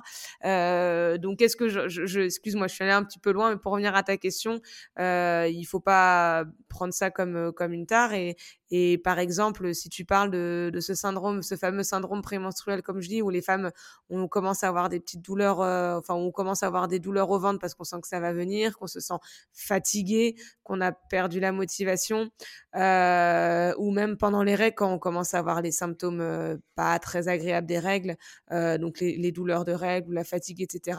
Ben moi, ce que je conseille finalement, c'est justement de d'essayer, si on peut, hein, parce que malheureusement, il y a des patientes, soit qu'on des règles très douloureuses, soit qui sont atteintes d'endométriose, c'est un tout autre sujet, et du coup, qui ne peuvent pas faire autrement que de rester alité pendant leur menstruation. Moi, je conseille, c'est de continuer à pratiquer une activité physique, un peu comme on disait de la grossesse. Il faut, voilà, parfois c'est difficile d'y aller, mais en fait, quand on y va, on se rend compte que ça a diminué tous ces petits, euh, tous ces, euh, tous ces petits euh, désagréments. et ensuite, peut-être que Sabine ou d'autres ou, ou, les filles vous en reparlerez, mais comme je dis, dans la théorie, on peut, on peut on peut couper le cycle, le cycle menstruel en dos, on va dire avant l'ovulation et après l'ovulation. Et effectivement, sur le papier, c'est bien de faire des, des, des, séances un peu plus intenses quand on a les oestrogènes au plafond, parce que c'est là où on va faire des meilleures, des meilleures séances et on, a, on aura notre regain d'énergie. Et plutôt en deuxième partie de, de cycle, aller plutôt faire, faire de l'endurance. Mais encore une fois, il, voilà, si vous faites pas ça exactement, il faut, voilà, il faut pas, il faut pas culpabiliser, il faut faire aussi au ressenti et, comme, et, comment, et comment on se sent. La question qui me vient tout de suite comme ça, c'est est-ce que euh, on peut performer si on n'est pas dans le pic euh, de forme euh, du cycle du cycle Bah effectivement, c'est intéressant comme question. Je me suis aussi posé la même question. Et écoute, j'ai du coup essayé de, de regarder euh, euh, les études euh, dans la bibliographie. J'avais essayé de l'année dernière quand j'avais préparé un cours, j'avais essayé de, de, répondre à cette question. Et, et, et dans les études, ils montrent qu'effectivement, on peut avoir euh, beaucoup. C'est beaucoup, mais on, on peut l'extrapoler au trail. Hein. En général, c'est beaucoup des études sur le marathon ou sur la course sur route. Et finalement, il y a beaucoup de femmes euh, euh, qui ont montré qu'elles avaient euh, qu'elles avaient eu leur record personnel au moment de leurs règles ou au leur moment mmh de, de, de leur de leur phase prémenstruelle et il n'y a pas de différence vraiment significative donc oui effectivement on peut performer à n'importe quel moment de, de, son cycle au final. Marion je te voyais hocher de la tête. Mmh. Non, je, dis, je, suis, je suis tout à fait d'accord avec Blandine et, et au final, il y a pas, on n'a pas montré, même s'il y a un bien-être, euh, euh un ressenti, euh, on va parler de ressenti, de perception de l'effort qui est meilleur euh, sur cette première phase du cycle. Il y a en fait, on n'a pas de baisse de, de performance sur la seconde, euh, la seconde phase et du coup, faut se faire confiance. C'est vrai que c'est toujours gênant quand il y a beaucoup de symptômes associés sur ce syndrome prémenstruel ou sur les premiers, les premiers jours du cycle, mais globalement, il faut pas partir en se disant euh, oh, ça y est, euh, j'ai mes règles ou mes règles arrivent dans deux jours, je vais faire une contre-perf surtout pas. Faut vraiment se retirer ça de, de la tête parce que c'est c'est hum, c'est voilà, c'est ça peut être un ressenti, mais c'est pas c'est pas ce qui est prouvé euh, euh, scientifiquement, c'est pas la réalité. Donc euh, voilà, faut essayer de se, se, dégager un petit peu de, de, ça et de pas se stresser avec ça. Et pour, je reviens juste sur un truc tout à l'heure, tu parlais euh, des cycles et et nous effectivement, je dis toujours à mes patientes que c'est une chance de les avoir parce qu'en fait c'est un examen médical gratuit. C'est-à-dire que tous les mois, tu as le droit de savoir si tu es en bonne santé, si tu tes cycles euh, et que tu es sportive, et ben en gros, euh, tu sais que tout se passe bien et et que tu as un corps en bonne santé et que tu as tes os qui sont protégés euh, euh, grâce à tes oestrogènes, ton système cardiovasculaire, parce qu'on va au-delà de, de la sphère euh, gynécologique et utérine. Hein, c'est cette imprégnation euh, hormonale, elle joue sur plein d'organes au niveau hépatique, au niveau cardiovasculaire, au niveau osseux, au niveau cérébral aussi. donc il y a au niveau de, de l'humeur notamment. Donc en fait c'est un super euh, enfin nous on a de la chance c'est un super euh, c'est un super euh, examen mensuel et on sait que, que, tout se passe bien quand nos cycles reviennent tous les mois. Je crois qu'il est-ce que je peux extrapoler? Sabine oui préciser à nos auditrices que là on parle de cycle hors pilule contraceptive si vous oui bien sûr avec votre pilule c'est pas forcément qu'il y a tout qui fonctionne parfaitement. Mmh. Donc là, on parle, on parle sur, pour, pour euh, si on n'a pas de contraception, si on laisse le corps euh, agir normalement, c'est ça? Euh, Ouais, c'est ça. Et est-ce que, pour extrapoler ce que tu dis, Marion, à l'inverse, si une femme n'a pas ses règles normalement, c'est aussi un drapeau rouge qu'il faut tout de suite euh, euh, comment dire, euh, vérifier, s'assurer que, c'est, enfin, vérifier c'est quoi le problème, parce qu'en gros, ça veut dire problème, c'est ça? Oui, exactement. Ça veut dire consultation, euh, euh, gynéco, gynéco orienté sport, c'est, c'est mieux encore, et puis ou médecin du sport. Mais oui, effectivement, c'est drapeau rouge et là, il faut aller consulter. Et cela dit, c'est le, ce que vient de soulever Sabine est quand même très intéressant parce que ça veut dire que une une euh, contraception vient aussi d'une certaine manière dérégler ce petit cet indicateur magique là C'est pas ce que je voulais dire, ça peut masquer des symptômes. Mais euh, l'absence de règles, ça va pas être les seuls symptômes. Ça peut être aussi euh, une, perte de poids trop rapide, une fatigue persistante, des fractures de fatigue à répétition. Euh, je commence pas à dire à nos auditrices d'arrêter leur pilule. Hein. C'est juste, il faut pas se mm. faire d'illusions à créer des saignements avec la pilule en se disant que tout ira bien. En fait, c'est plus ça. Voilà, c'est un facteur de, de risque de, de, retard de prise en charge parce que euh, bah, on n'a pas justement. Euh, j'aime bien, euh, effectivement, Marion, merci. Je vais, je vais donner je vais, je vais retenir ce que tu as dit, mais cet examen médical euh, gratuit euh, chaque mois, euh, du coup, bah, ça, on n'en bénéficie plus. Et, et, et, pour en venir à ta question que tu me posais, est-ce qu'on peut faire confiance à notre médecin par rapport à, à la, aux conseils qu'on peut donner pendant la grossesse? Encore une fois, il y a certains aussi gynécologues qui sont pas forcément, ou médecins, hein, qui sont pas forcément formés au niveau de la pratique sportive, qui, dont certaines femmes vont, vont aller consulter pour des, pour des troubles du cycle. Et avant d'aller chercher euh, euh, la, cause et d'aller euh, d'aller traiter vraiment euh, bah, le, le, problème qui est souvent en lien avec un déficit énergétique, et eh ben ils vont euh, juste euh, traiter la conséquence, c'est-à-dire les cycles irréguliers, et leur donner une pilule pour avoir des cycles irréguliers. Mais en fait, c'est voilà, c'est le problème, c'est que ça va être la politique entre guillemets de, de l'autruche, et on va on va masquer un problème. Et, mmh. et, et, le, et le gros souci, bah, c'est que pendant toutes ces années, bah, vont se développer des, des carences et tous les problèmes que qu'a cité Marion, et, et quelques années plus tard, lorsqu'elles veulent avoir euh, un, enfant ou, une, enfin, ou, ou devenir euh, fertile, avoir arrêté la pilule. Et là, en fait, elles vont se rendre compte qu'il n'y a plus les règles. Et, et, là, ça va être compliqué mmh. après de, de, de tout reprendre mmh. à zéro. Donc, c'est euh, méfiance. Mais encore une fois, on va pas, on va pas, on va pas effrayer toutes les auditrices, comme dit Sabine.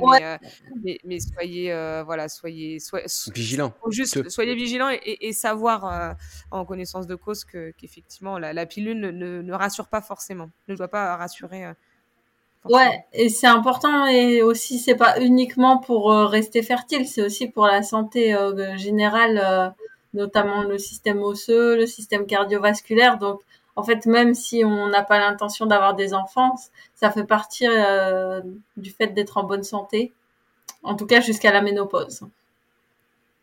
Sabine, euh, garde le micro. Euh, je, m'adresse à toi là comme, comme coach.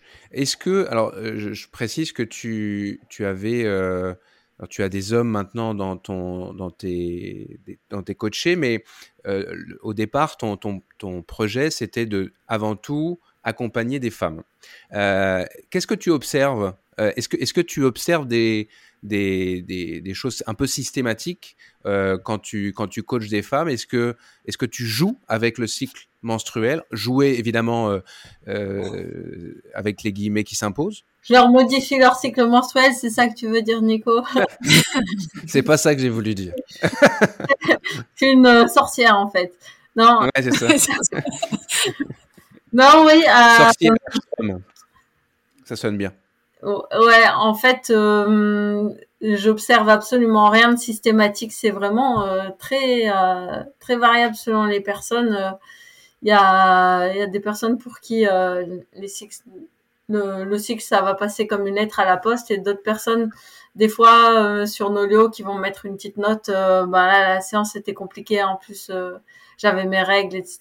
Et donc je leur dis de vraiment être transparente avec moi sur les soucis qu'elles peuvent rencontrer. Après, vraiment adapter par rapport au cycle, en, réalité, je le fais pas. Mais parce que, euh, ben, comme euh, l'ont dit Blandine et Marion, euh, si on prend les études déjà, il faut rassurer les femmes. En fait, on peut être vraiment performante à, à tous les moments du cycle, même si c'est vrai que ça peut modifier la perception de l'effort, notamment quand même ce qui revient le plus, c'est plus le syndrome prémenstruel ou vraiment les deux premiers jours des règles et après au contraire c'est plutôt euh, une phase où on est en forme. Mais euh, donc j'adapte pas spécialement l'entraînement euh, aux règles, notamment aussi parce que les compétitions peuvent arriver n'importe quel jour. Après j'ai pas de sportifs qui ont de l'endométriose ou des règles qui sont très douloureuses comme certaines peuvent avoir, notamment chez les adolescentes des fois les premières années. Donc il faut quand même s'adapter.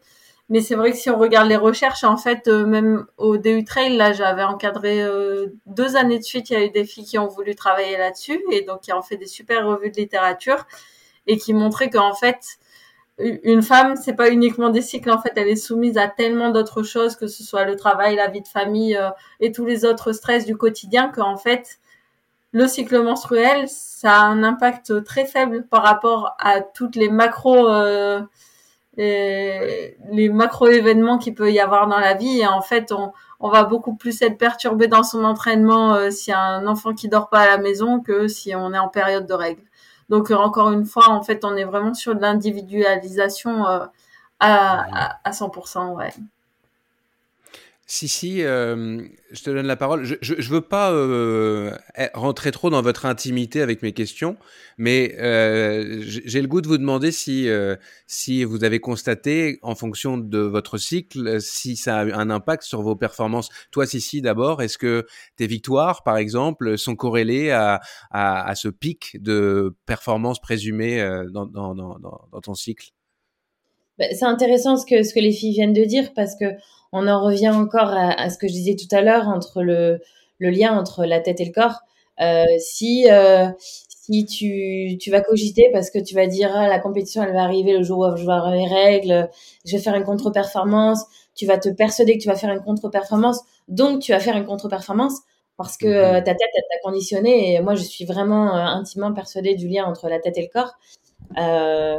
Euh, ça c'est pour moi c'est évident que si, si tu te mets dans une un truc négatif à te dire je vais contre-performer parce que je suis dans cette situation, mais forcément tu vas euh, il va y avoir du négatif en toi et tu vas contre-performer. Euh, après, moi, me concernant, c'est vrai que j'ai euh, j'ai eu pendant très longtemps un implant dans le bras. Donc, c'est un mode de contraception assez, assez particulier qui fait que c'est comme une pilule en continu. Et en fait, quand, quand on m'a enlevé l'implant, j'ai gardé le système de la pilule en continu. Donc, j'ai pas de règles. J'ai jamais de règles puisqu'en fait, c'est comme si j'arrêtais jamais la pilule. Donc, c'est compliqué pour moi de, de dire euh, j'ai subi ou pas sur des compétitions parce que euh, j'ai pas j'ai pas cet exemple-là. Et c'est vrai que du coup, Blandine, quand tu parlais de euh, de le fait que ça fausse, etc. Est-ce que du coup, tu conseilles aux sportives bah, de trouver un autre moyen de contraception que la pilule? Euh, Est-ce que le message que tu veux passer, c'est la pilule est pas bon, est pas bonne Non, c'est pas tellement ça, c'est que par contre non, si une patiente, si une patiente a besoin d'une contraception, bien sûr, enfin même une sportive, bien sûr que je vais lui donner. Par contre, j'essaierai de m'assurer avant euh, quand même que euh, que les cycles que les cycles soient là, ou alors si effectivement elles sont sous euh, contraception, on peut faire des tests biologiques euh, pour euh, voilà pour s'assurer. S'il y a d'autres signes, comme dit Sabine, d'autres signes de, de, de, déficit énergétique qui pourraient, parce qu'en fait, l'aménorrhée, l'absence de règles, c'est juste le sommet de l'iceberg, hein, mais il y a plein d'autres signes de, de, ce syndrome qu'on appelle bah, maintenant plutôt le, syndrome, le Red syndrome par exemple. Donc, on a la chance, nous les femmes, d'avoir ce, ce, signe d'alerte qui, qui nous met facilement la puce à l'oreille, mais ça existe aussi chez les hommes. Ils n'ont pas, et, eux n'ont pas ce n'ont pas ce, signe, euh, signe-là, euh, et du coup parfois c'est un petit peu plus difficile à déceler. Euh, non, je conseille pas d'arrêter la pilule, loin de là. Hein. Moi, je prône, enfin je prône, je, je, je suis. Prenez tous la pilule. non, mais je remercie nos ancêtres qui se sont battus pour pour la contraception et, et, et je suis pas je suis pas là-dedans. Mais s'il y a s'il y a des signes que que quelque chose ne va pas, des signes d'un syndrome de déficit énergétique par exemple, je peut-être que je proposerai d'arrêter la pilule euh, quelques mois pour voir si les cycles mmh. reviennent et si ça revient pas, euh, à agir, euh, agir en fonction. ça peut être intéressant. Oui, ça m'est déjà arrivé, moi, en consultation, de proposer ça à des patientes, ouais sur des blessures à répétition, une fatigue chronique, euh, voir un peu où on en est. et, du coup, j'ai déjà eu le cas et moi, ça m'est avec accord bien évidemment de la patiente et discussion. Et il y en a qui sont contentes au final parfois d'être revenues à, un cycle naturel. Euh, c'est marrant de. Et, exactement, je sais pas combien de pourcents. Enfin, si tu as une, notion un peu de pourcentage, mais du coup, bon, pendant cette cette période, je leur dis quand même d'avoir une contraception euh, mécanique. Hein. Bien sûr. Ouais. et, mmh. finalement allez, 8 cas sur 10, en fait, les règles ne reviennent pas. Donc, de toute façon, elles n'ont pas de risque. Euh, enfin, mmh. un, gros, une, fertilité très, très augmentée s'il n'y a pas de cycle spontané. Donc, finalement, le risque de, grossesse est quand même très, très minime. Fiona, on t'a pas entendu, enfin je t'ai pas donné la parole plutôt sur, sur, le, sur le sujet. Qu'est-ce que ça t'évoque euh, Pareil, sans vouloir euh, m'immiscer dans alors je remonte le micro dans, dans, dans, ton intimité. Est-ce que toi tu as vu euh, euh, des est-ce que tu as tu subis ou est-ce que tu as tu as bénéficié de, de ton cycle menstruel dans, dans ta carrière? Alors, j'ai pas. Non, au niveau pic de forme, tout ça, moi, j'observe pas grand chose. Euh, par contre, euh, clairement, quand on court euh, des longues distances et qu'on se retrouve à courir un 80-90 km un jour de règles, si on a des règles un peu abondantes, ça peut être vraiment très problématique pour l'avoir mmh vécu. Mais ouais, non, hormis ça hormis ça, enfin moi au niveau hormonal, j'ai pas, je, note pas non, plus des grosses grosses variations. J'ai plus des, après c'est différent, mais euh, c'est plus au niveau après anémie, euh, voilà, mais euh, variation vraiment du, fer, mais mais non non, je note pas grand chose. Après il y a juste un petit détail que j'aimerais souligner, justement pour les femmes qui font de l'ultra et qui se retrouvent un petit peu dans dans cette configuration où bah ouais jour de règle pas de bol euh, où tu vas t'entraîner euh, 8 heures où euh, tu euh, où tu te retrouves sur une compétition euh, j'ai entendu j'ai des, des, des, connaissances des copines qui m'ont dit bah oui bah c'est pas grave de toute façon moi j'ai une cup je peux très bien faire ma, mon, mon ultra je change je j'ai pas de j'ai pas besoin de la changer sauf qu'en fait ce qui il y a quand même une certaine ignorance de de l'utilisation justement de, de, de, de, de cet outil, c'est qu'en fait, euh, ben il y a quand même des risques de, de choc toxique avec une cup. C'est pas c'est pas autant qu'un qu'un Tampax peut-être, mais mine de rien, il y a quand même des recommandations de, de l'échanger toutes les 4 heures. Donc même une une une nana qui a des règles pas très abondantes, euh, en fait, euh, oui, ta cup tu pourrais potentiellement la garder 10 heures, mais ta as quand même certains, certains risques. Et voilà, et c'est quand même quelque chose que je, je profite un petit peu de, de, du sujet pour le pour pour pour souligner parce que parce que j'ai été ça fait je sais pas trois au moins trois trois trois connaissances qui m'ont dit ça euh, l'été dernier en discutant bref et, euh, et je me dis c'est quand même quand même fou d'entendre ce genre de, choses euh, je, je, je, ouais, je trouve ça, je trouve ça un peu, un, un peu dommage qu'on, on n'en parle pas et que, voilà, que du coup, euh, il se passe, il, il, y ait des choses qui, qui se fassent et on pense que c'est, que c'est normal. Oui, pour rebondir sur ce que tu dis, Fiona, euh, je fais un peu de pub pour l'Ultra Trail du Vercors parce que justement, un des problèmes, c'est si tu veux changer ta cup euh, pour des raisons d'hygiène, c'est quand même de pouvoir euh, le faire avec les mains propres. Et euh, donc, euh, l'Ultra Trail du Vercors euh, a décidé d'essayer d'attirer plus de femmes sur son format ultra et ça fait partie des résolutions dont je pense les autres ultras peuvent peuvent s'inspirer, c'est d'avoir sur tous les ravitaux majeurs déjà une zone un petit peu d'intimité et puis un endroit où on peut se laver les mains en fait, tout simplement pour, pour pouvoir éventuellement changer sa cup ou son tampon ou avoir un endroit euh, où on peut avoir les mains propres quoi parce que entre garder mmh. plus d'heures ou la changer les mains sales je sais pas euh, mmh. tout, tout est un peu risqué quoi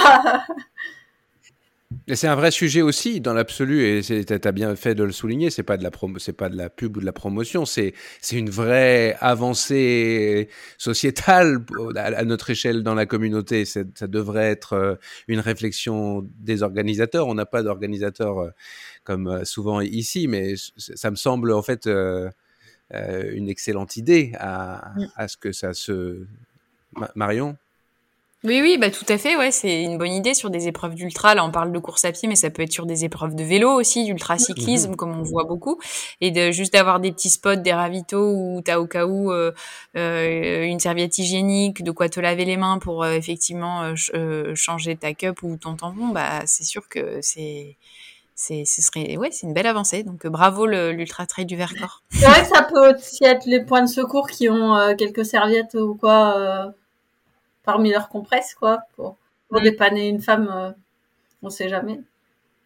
Comme t'as dans les restos maintenant, t'as ça des fois dans des restos, dans les dans les toilettes et tout, t'as de quoi ah bon. à libre disposition, ouais. Question éthique euh, pour euh, les athlètes qui jouent pour le coup avec euh, leur, leur, contraception, je pense, euh, et qui vont. Euh, alors, j'ai peur de m'en mêler euh, parce que je ne maîtrise pas le sujet, mais de d'essayer de faire sauter la phase de, de, Voilà, c'est ça, c'est ça. est-ce que est-ce est-ce que c'est quelque chose qui est acceptable? Ou est-ce oui, que c'est ce que j'allais dire. J'essayais de réfléchir un petit peu aux solutions que moi je, propose. Euh, effectivement, euh, comme dit Fiona, hein, c'est toujours mieux de pouvoir euh, changer euh, sa cup parce que les recommandations disent toutes les 4 heures. Mais bon, finalement, si les règles sont pas trop abondantes, on peut les garder un petit peu plus longtemps. Pareil que le tampon. Mais effectivement, enchaîner les plaquettes, on pourrait croire que c'est. Alors, tu dis question éthique. Moi, j'irais pas aussi loin. Effectivement, instinctivement, on pourrait se dire mince, si j'enchaîne mes plaquettes, je vais pas saigner. Et dans ce cas-là tout le sang va s'accumuler euh, et ça peut être grave. Non, en fait, effectivement, euh, Marion, hein, si toi tu, me, rediras si toi tu fais pas ça, mais moi, je, je, je facilement, je conseille justement aux patientes d'enchaîner leurs plaquettes si vraiment elles ont un objectif important. Euh, ça va pas du tout euh, vous forcément vous vous dérégler. Vous allez remettre une couche entre guillemets de d'hormones qu'on appelle la progestérone qui vont vous faire une, une atrophie au niveau de la muqueuse. Donc, vous inquiétez pas, ce sang, vous n'allez pas l'accumuler, l'accumuler, l'accumuler. c'est pas, c'est pas complètement Enfin, ça, ça se fait et c'est même, euh, euh, par exemple, on avait posé la question aussi au docteur euh, Carole Maître, la gynécologue du sport de l'INSEP. Elle aussi, elle, elle, elle, elle, préconise ça pour ses, pour ses athlètes s'il y a des compétitions. Après, euh, c'est pas quelque chose que je vais recommander de faire. Euh, euh c'est pas quelque chose que je vais recommander de faire, de faire à chaque fois. Si vraiment les femmes sont très embêtées parce qu'elles ont des règles très abondantes à, à chaque menstruation, j'ai plutôt opté sur une contraception à base de progestérone euh, en continu comme peut avoir euh, Sissi, euh, soit un progestatif en, en, un stérilet à base de progestérone ou, ou un implant ou une pilule en continu. Mais si elles ont une pilule qui, qui, qui donne toujours des règles et que ça tombe pile sur une, une compétition qu'elle, qui leur tient à cœur, si elles font ça une fois ou deux dans l'année, c'est pas du tout aberrant.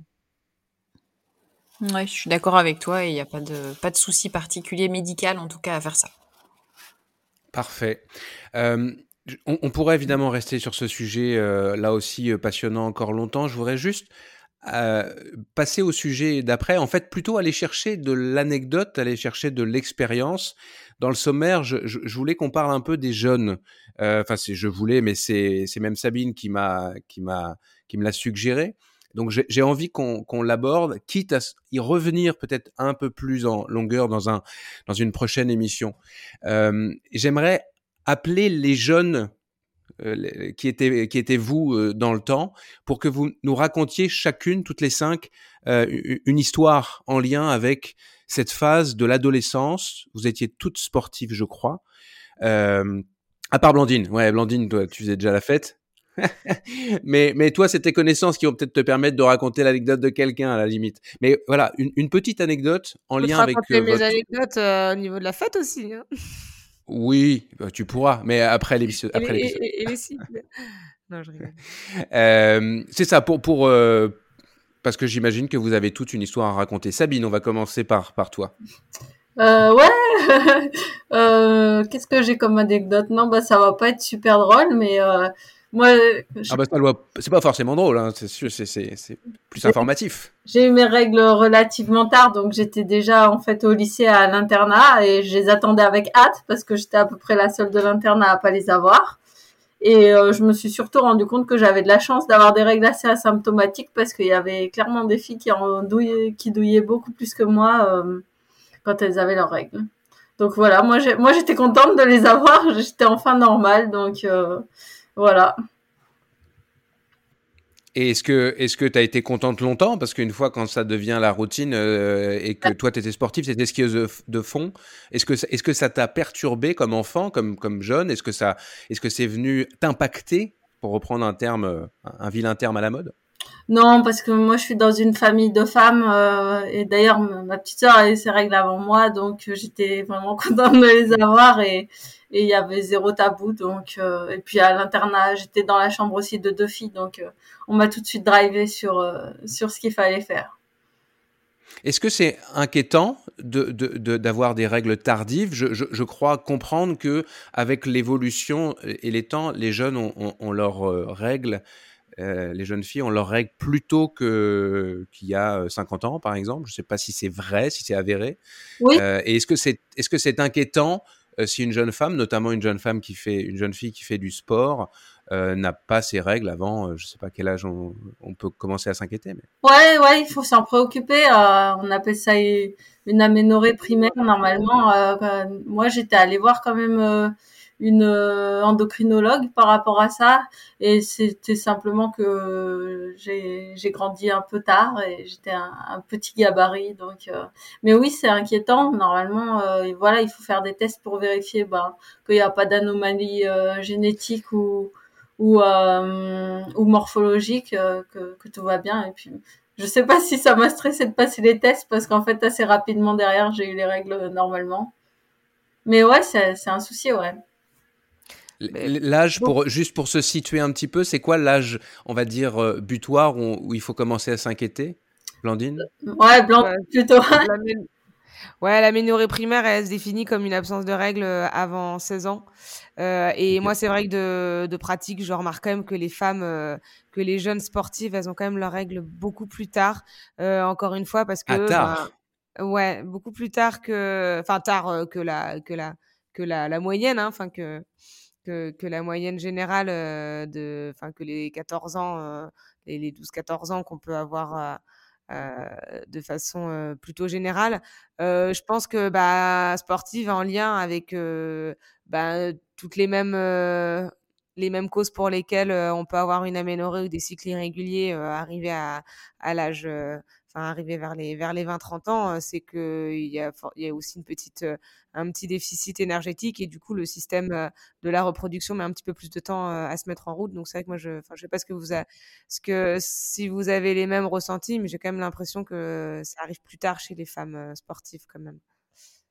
Et, et, et après voilà quand ça arrive. Marion dit oui. Ouais, quand ça arrive, il faut pas mettre ça non plus. Enfin, quand par exemple, euh, moi je sais quand j'ai des, des jeunes femmes euh, sportives qui n'ont pas leurs règles, donc qui ont qui viennent pour une aménorrhée primaire euh, à, après 16 ans, 16, 17, 18 ans, euh, je vais pas tout de suite euh, mettre ça sur la faute de la du sport, hein, bien entendu. Il y a plein d'examens à faire pour éliminer d'autres diagnostics.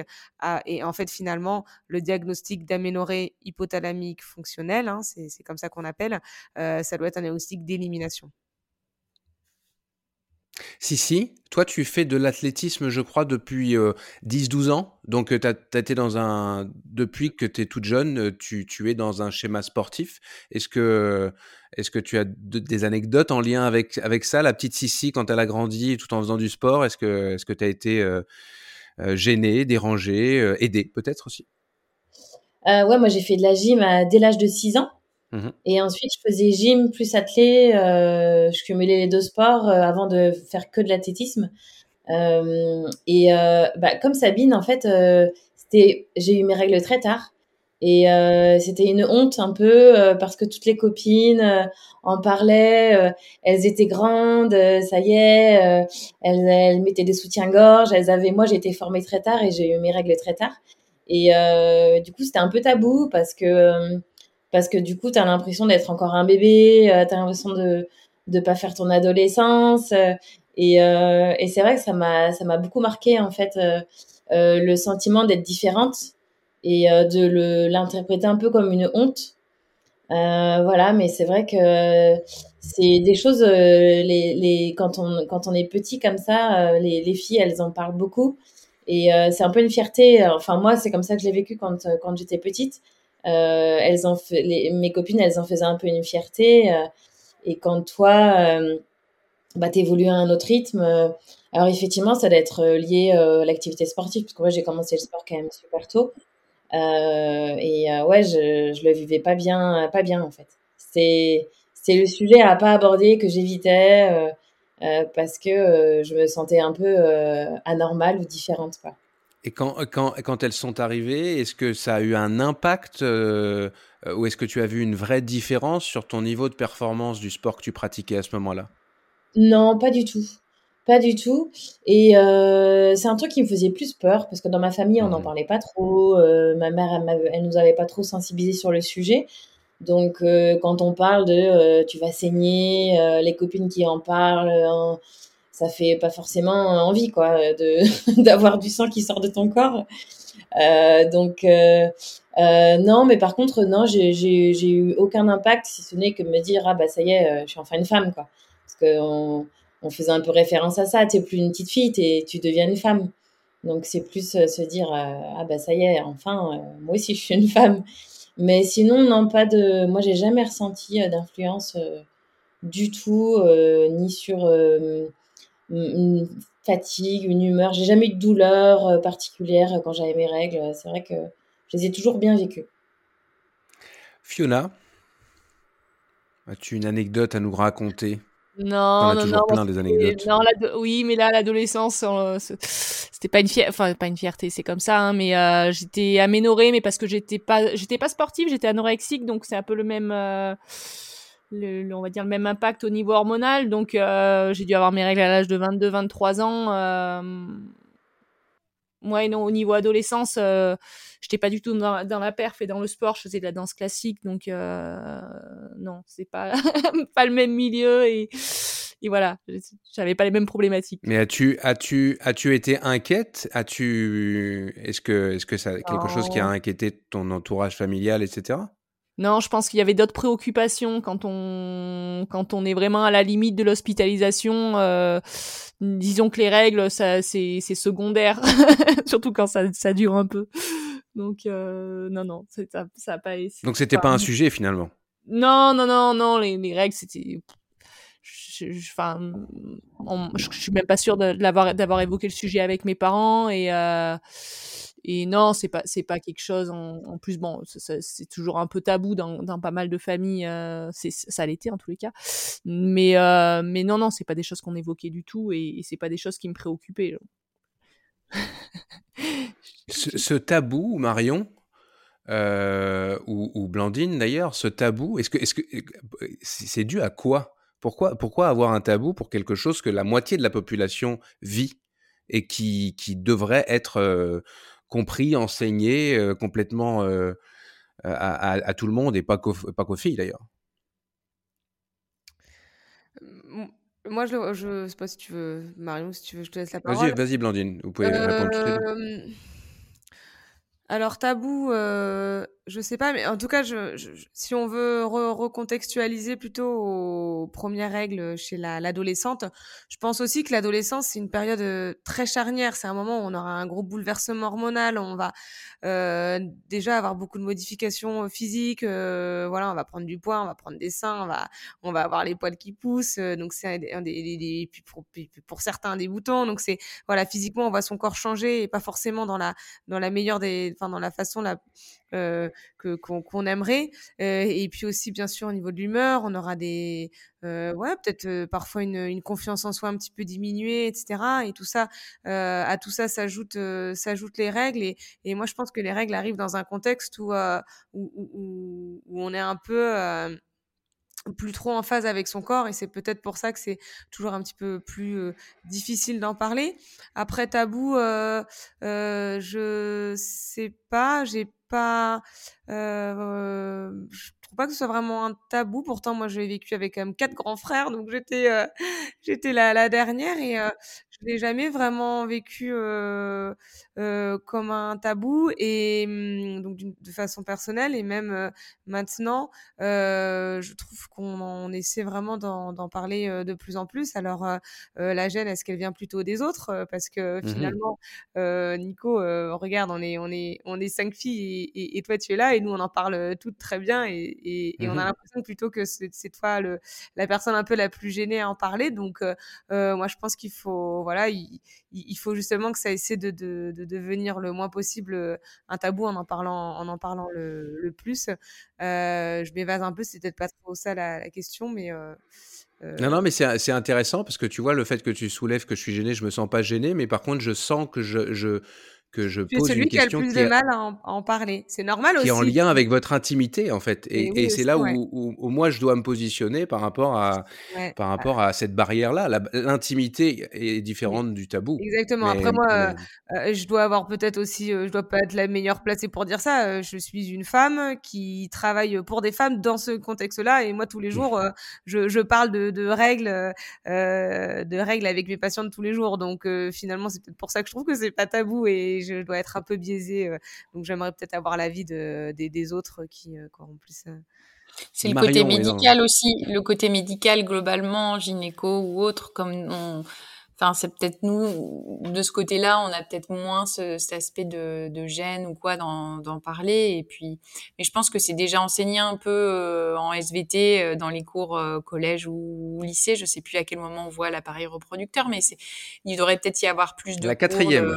Mon fils est en plein dedans. Bah voilà, tu vois. Du coup, euh, peut-être que voilà, d'en parler un petit peu plus à cette période-là et, euh, sensibiliser un peu plus euh, les jeunes, en parler davantage, faire des cours au niveau éducation sexuelle, enfin tous ces trucs-là. En fait, au final, peut-être que le fait de plus on en parle, moins il y aura cette gêne d'en discuter. Mais bon, voilà, c'est pas moi je le perçois pas non plus comme un comme un comme un tabou ou comme une difficulté peut-être que comme c'est quelque chose qui qui sort du corps un fluide quelque chose voilà ça peut ça peut effrayer un peu certains et notamment au niveau de la population masculine mais bon voilà après c'est pas non, moi je le perçois pas comme ça.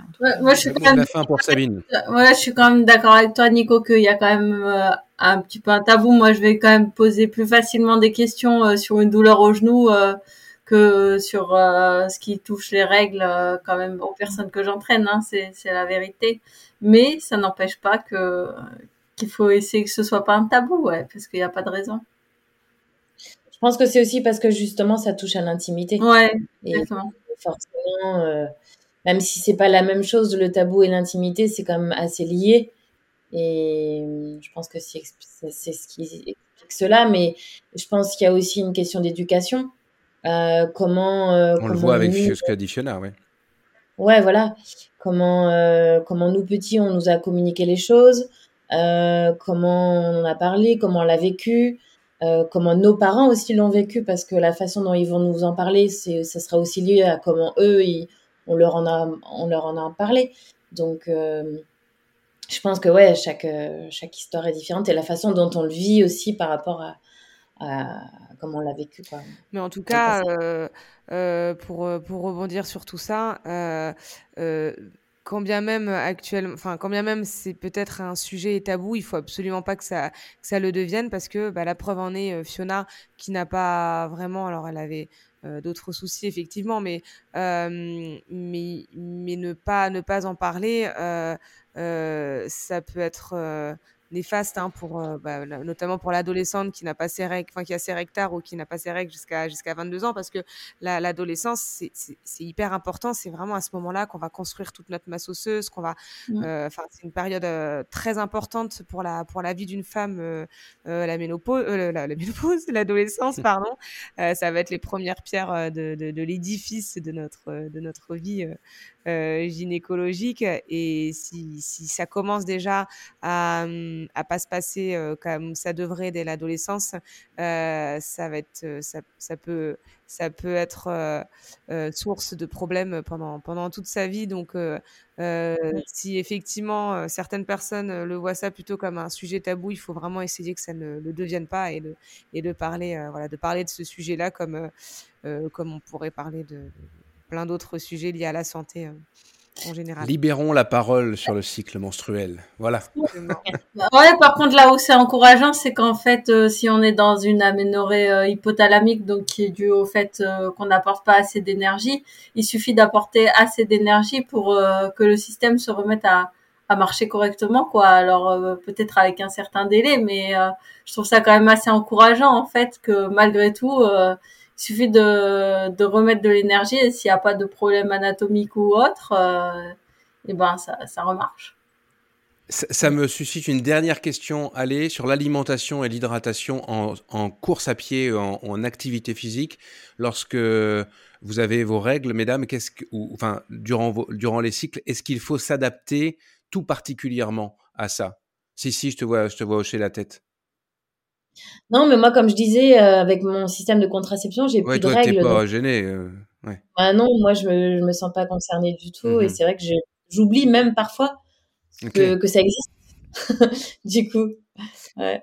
Moi, si je peux dire quelque chose, euh, désolé, hein, je parle trop, mais encore une fois, hein, dans la de, dans la théorie, euh, lors de la deuxième phase du cycle, hein, celle où je vous ai dit, on a, euh, enfin après l'ovulation, les, les, deux dernières semaines, on a une sécrétion de progestérone accrue, on a une température corporelle qui va augmenter avec ce qu'on appelle plus de risque de, de, de rétention d'eau et, il faut être vigilant avoir une bonne hydratation à ce moment-là.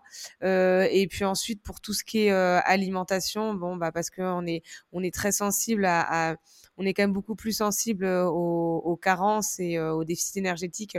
dans tous les cas, il faut toujours bien penser à, avoir un bon apport en glucides et en protéines sur bah, sur toute la sur toute la pendant toute pendant tout notre cycle menstruel et et puis juste des petits tips, mais au moment de, de la période pro-inflammatoire, donc juste avant les règles ou pendant les règles, ça peut être intéressant aussi d'avoir une alimentation ben, anti-inflammatoire avec avec des compléments alimentaires ou, ou des épices. Le curcumin.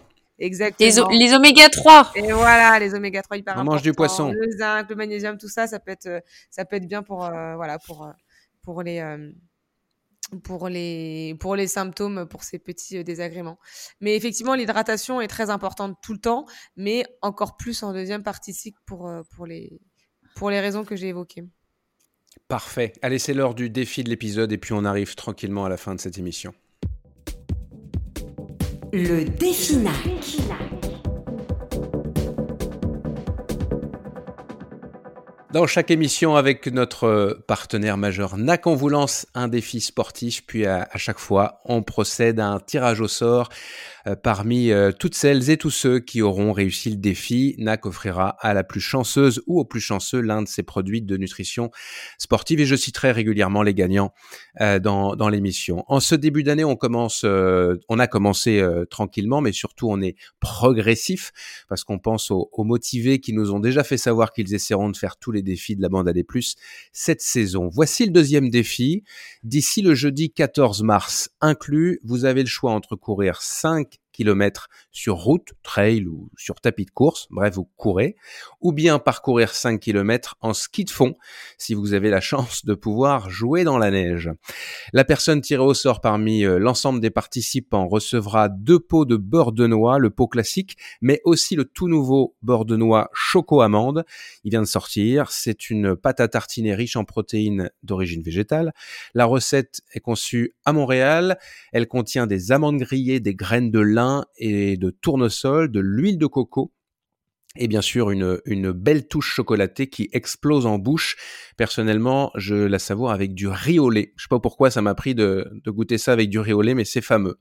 Les beurres de noix euh, de NAC contiennent 27% de protéines euh, qui permettent la réparation musculaire après un entraînement ou une course par exemple. Des bons gras, je les ai cités pour la santé euh, cardiaque et intestinale, des BCAA pour réduire les dommages et les douleurs musculaires, mais aussi des électrolytes pour reconstituer les minéraux qui ont été évacués par la sueur. Tous les ingrédients, je le rappelle, sont naturels. Les conditions pour participer, vous faites votre, 3, votre 5 km en course à pied ou en ski de fond d'ici le jeudi 14 mars. Vous publiez le lien de l'activité sous la publication du défi dans le club NAC de Strava. Et puis pour valider votre participation, comme toujours, vous vous assurez d'être abonné au compte Instagram de NAC et de Distance Plus. Si vous avez prévu de faire une toute première commande sur le site nac.com, vous avez 15% de rabais avec le code LBAD+, plus c'est le signe plus, et pendant que j'y suis, après Baptiste Chassagne, bon sang, Baptiste Chassagne, voilà, c'est au tour euh, de l'athlète américain Adam Peterman, euh, vainqueur en 2022 de la Western States et champion du monde de trail long en Thaïlande, d'intégrer l'équipe des athlètes NAC. Et en fait, avant de commencer cette émission, j'ai aussi vu que c'était officiel pour euh, Ludo Pomeray qui rentre dans le team NAC. Donc voilà, c'est annoncé. Des plus ou des moins, les coups de cœur ou coups de pompe de la bande à des plus. Allez, on commence avec euh, Sabine. Est-ce que c'est un des plus? Est-ce que c'est un des moins? Est-ce que c'est les deux? Bah, Du coup, c'est les deux. Donc, euh... attends, parce que là, j'ai un trou. De... tu as un trou. Le... Ah oui, voilà, c'est ça. C'était un coup de cœur pour euh, les photos euh, qu'a fait Margot le map euh, de Anaïs Kemener euh, sur le mmh. de Séville.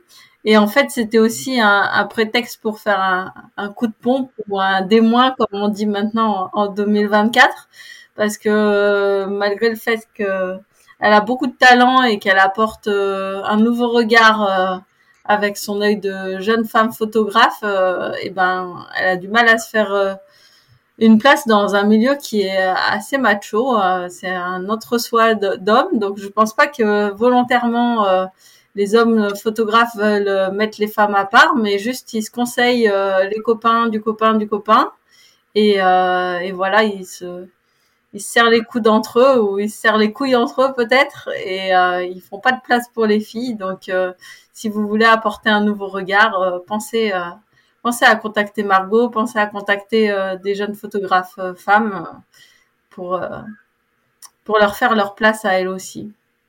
Je valide, elle travaille extrêmement bien, Margot. Si, si, est-ce que. Ah ben non, oui, tu as fait les deux plus des points. Si, si, un des plus, un des moins, les deux? Eh ben, on va prendre les deux. Allez. On parle d'équilibre depuis le début, donc on va équilibrer. on commence par le moins ou le plus? Ce que tu veux. Tu es libre. Allez, on commence par le moins. ouais, moi, il y a un truc qui m'agace beaucoup en ce moment et plus encore parce que est, les réseaux sociaux, c'est un, très bel outil, mais je trouve que de plus en plus, euh, les gens sont méchants, malveillants. Et en fait, euh, je suis assez euh, sidérée de, de voir certains commentaires des, des gens qui sont toujours en train de juger. Alors, je parle pas me concernant, parce que moi, j'ai de la chance, je suis quand même assez épargnée, mais sur certaines pages, voilà, je suis, je suis très agacée par voilà, ces, jugements que font certaines personnes souvent de manière anonyme, parce que c'est toujours mieux Bien sûr. tu Tellement plus facile. Euh, et surtout sans connaître les tenants les aboutissants de la vie des gens. Voilà. Donc euh, ça, c'est, c'est vraiment le truc qui m'agace en ce moment. Voilà pour le démoin. On passe au. Le Ouais, le plus. Euh, parce qu'il y a quand même aussi plein de belles choses dans notre sport. Et, et je l'ai vu encore ce week-end sur le trait de la Sainte-Baume. c'est ce, à l'inverse, euh, en contradiction, cette bienveillance sur le terrain euh, des gens entre eux, euh, des, même des, bénévoles avec les coureurs, enfin tout, cette, ce bel esprit qu'on trouve sur les courses locales et même sur les, les grandes courses renommées. Mais voilà, je trouve que de plus en plus, il y, a, y a cet esprit sain en fait entre les gens et ça fait vraiment plaisir à voir dans le peloton. voilà, donc un grand coup de chapeau aussi à tous les bénévoles qu'on voit euh, qui donnent de leur temps. Voilà, c'est mon petit, euh, petit plus plus parce que je l'ai encore vu ce week-end à la Sainte-Baume. Super. Blandine? Bah moi, ce sera un D+. Euh, et puis, parce qu'on est dans le thème du sport euh, euh, et de la grossesse, bah, je voulais parler de d'Audrey Tanguy, hein, après Marion, une de mes une de mes coéquipières d'équipe de France 2023, qui a annoncé aussi sa grossesse. Je suis bah, extrêmement heureuse pour elle et je voulais aussi souligner euh, que et, elle va très bien avec du coup le sujet qu'on qu'on abordait et les recommandations. moi, elle, voilà, je suis assez impressionnée et elle peut servir, alors pas forcément comme on dit euh, d'exemple à, à, à, toutes ces, euh, à toutes les femmes qui pratiquent euh, de, qui pratiquent de façon récréative ou, ou amatrice, mais plutôt s'y inspirer parce que parce qu'Audrey, elle, elle continue vraiment à s'entraîner de façon vraiment très régulière, comme si comme si euh, j'ai pas forcément l'impression même qu'elle ait diminué son, son volume.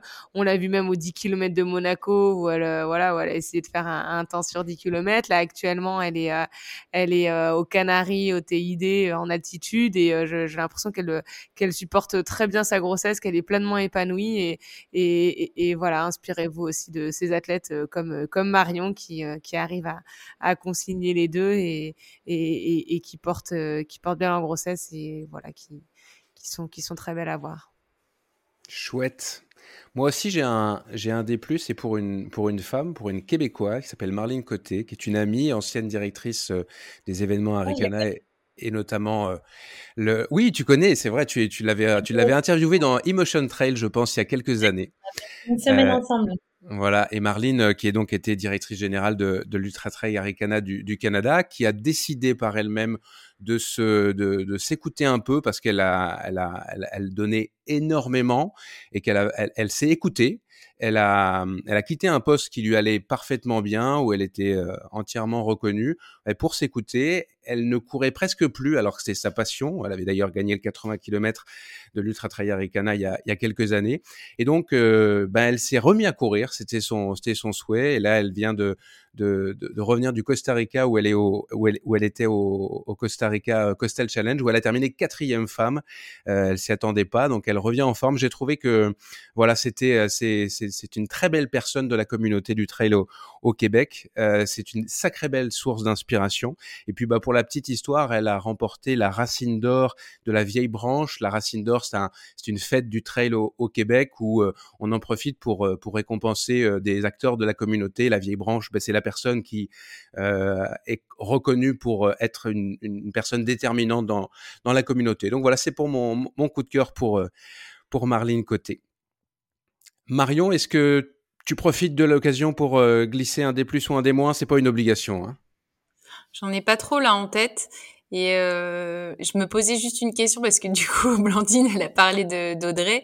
Je me disais, est-ce que euh, Adrien euh, Séguré va instaurer un système de crèche euh, pour les stages équipe de France comme Hervé, comme comment il s'appelle? C'est Hervé Renard, notre entraîneur de foot, l'équipe féminine. Du coup, je me pose cette petite question et s'il le fait, ça mériterait de mettre un petit D+ quand même.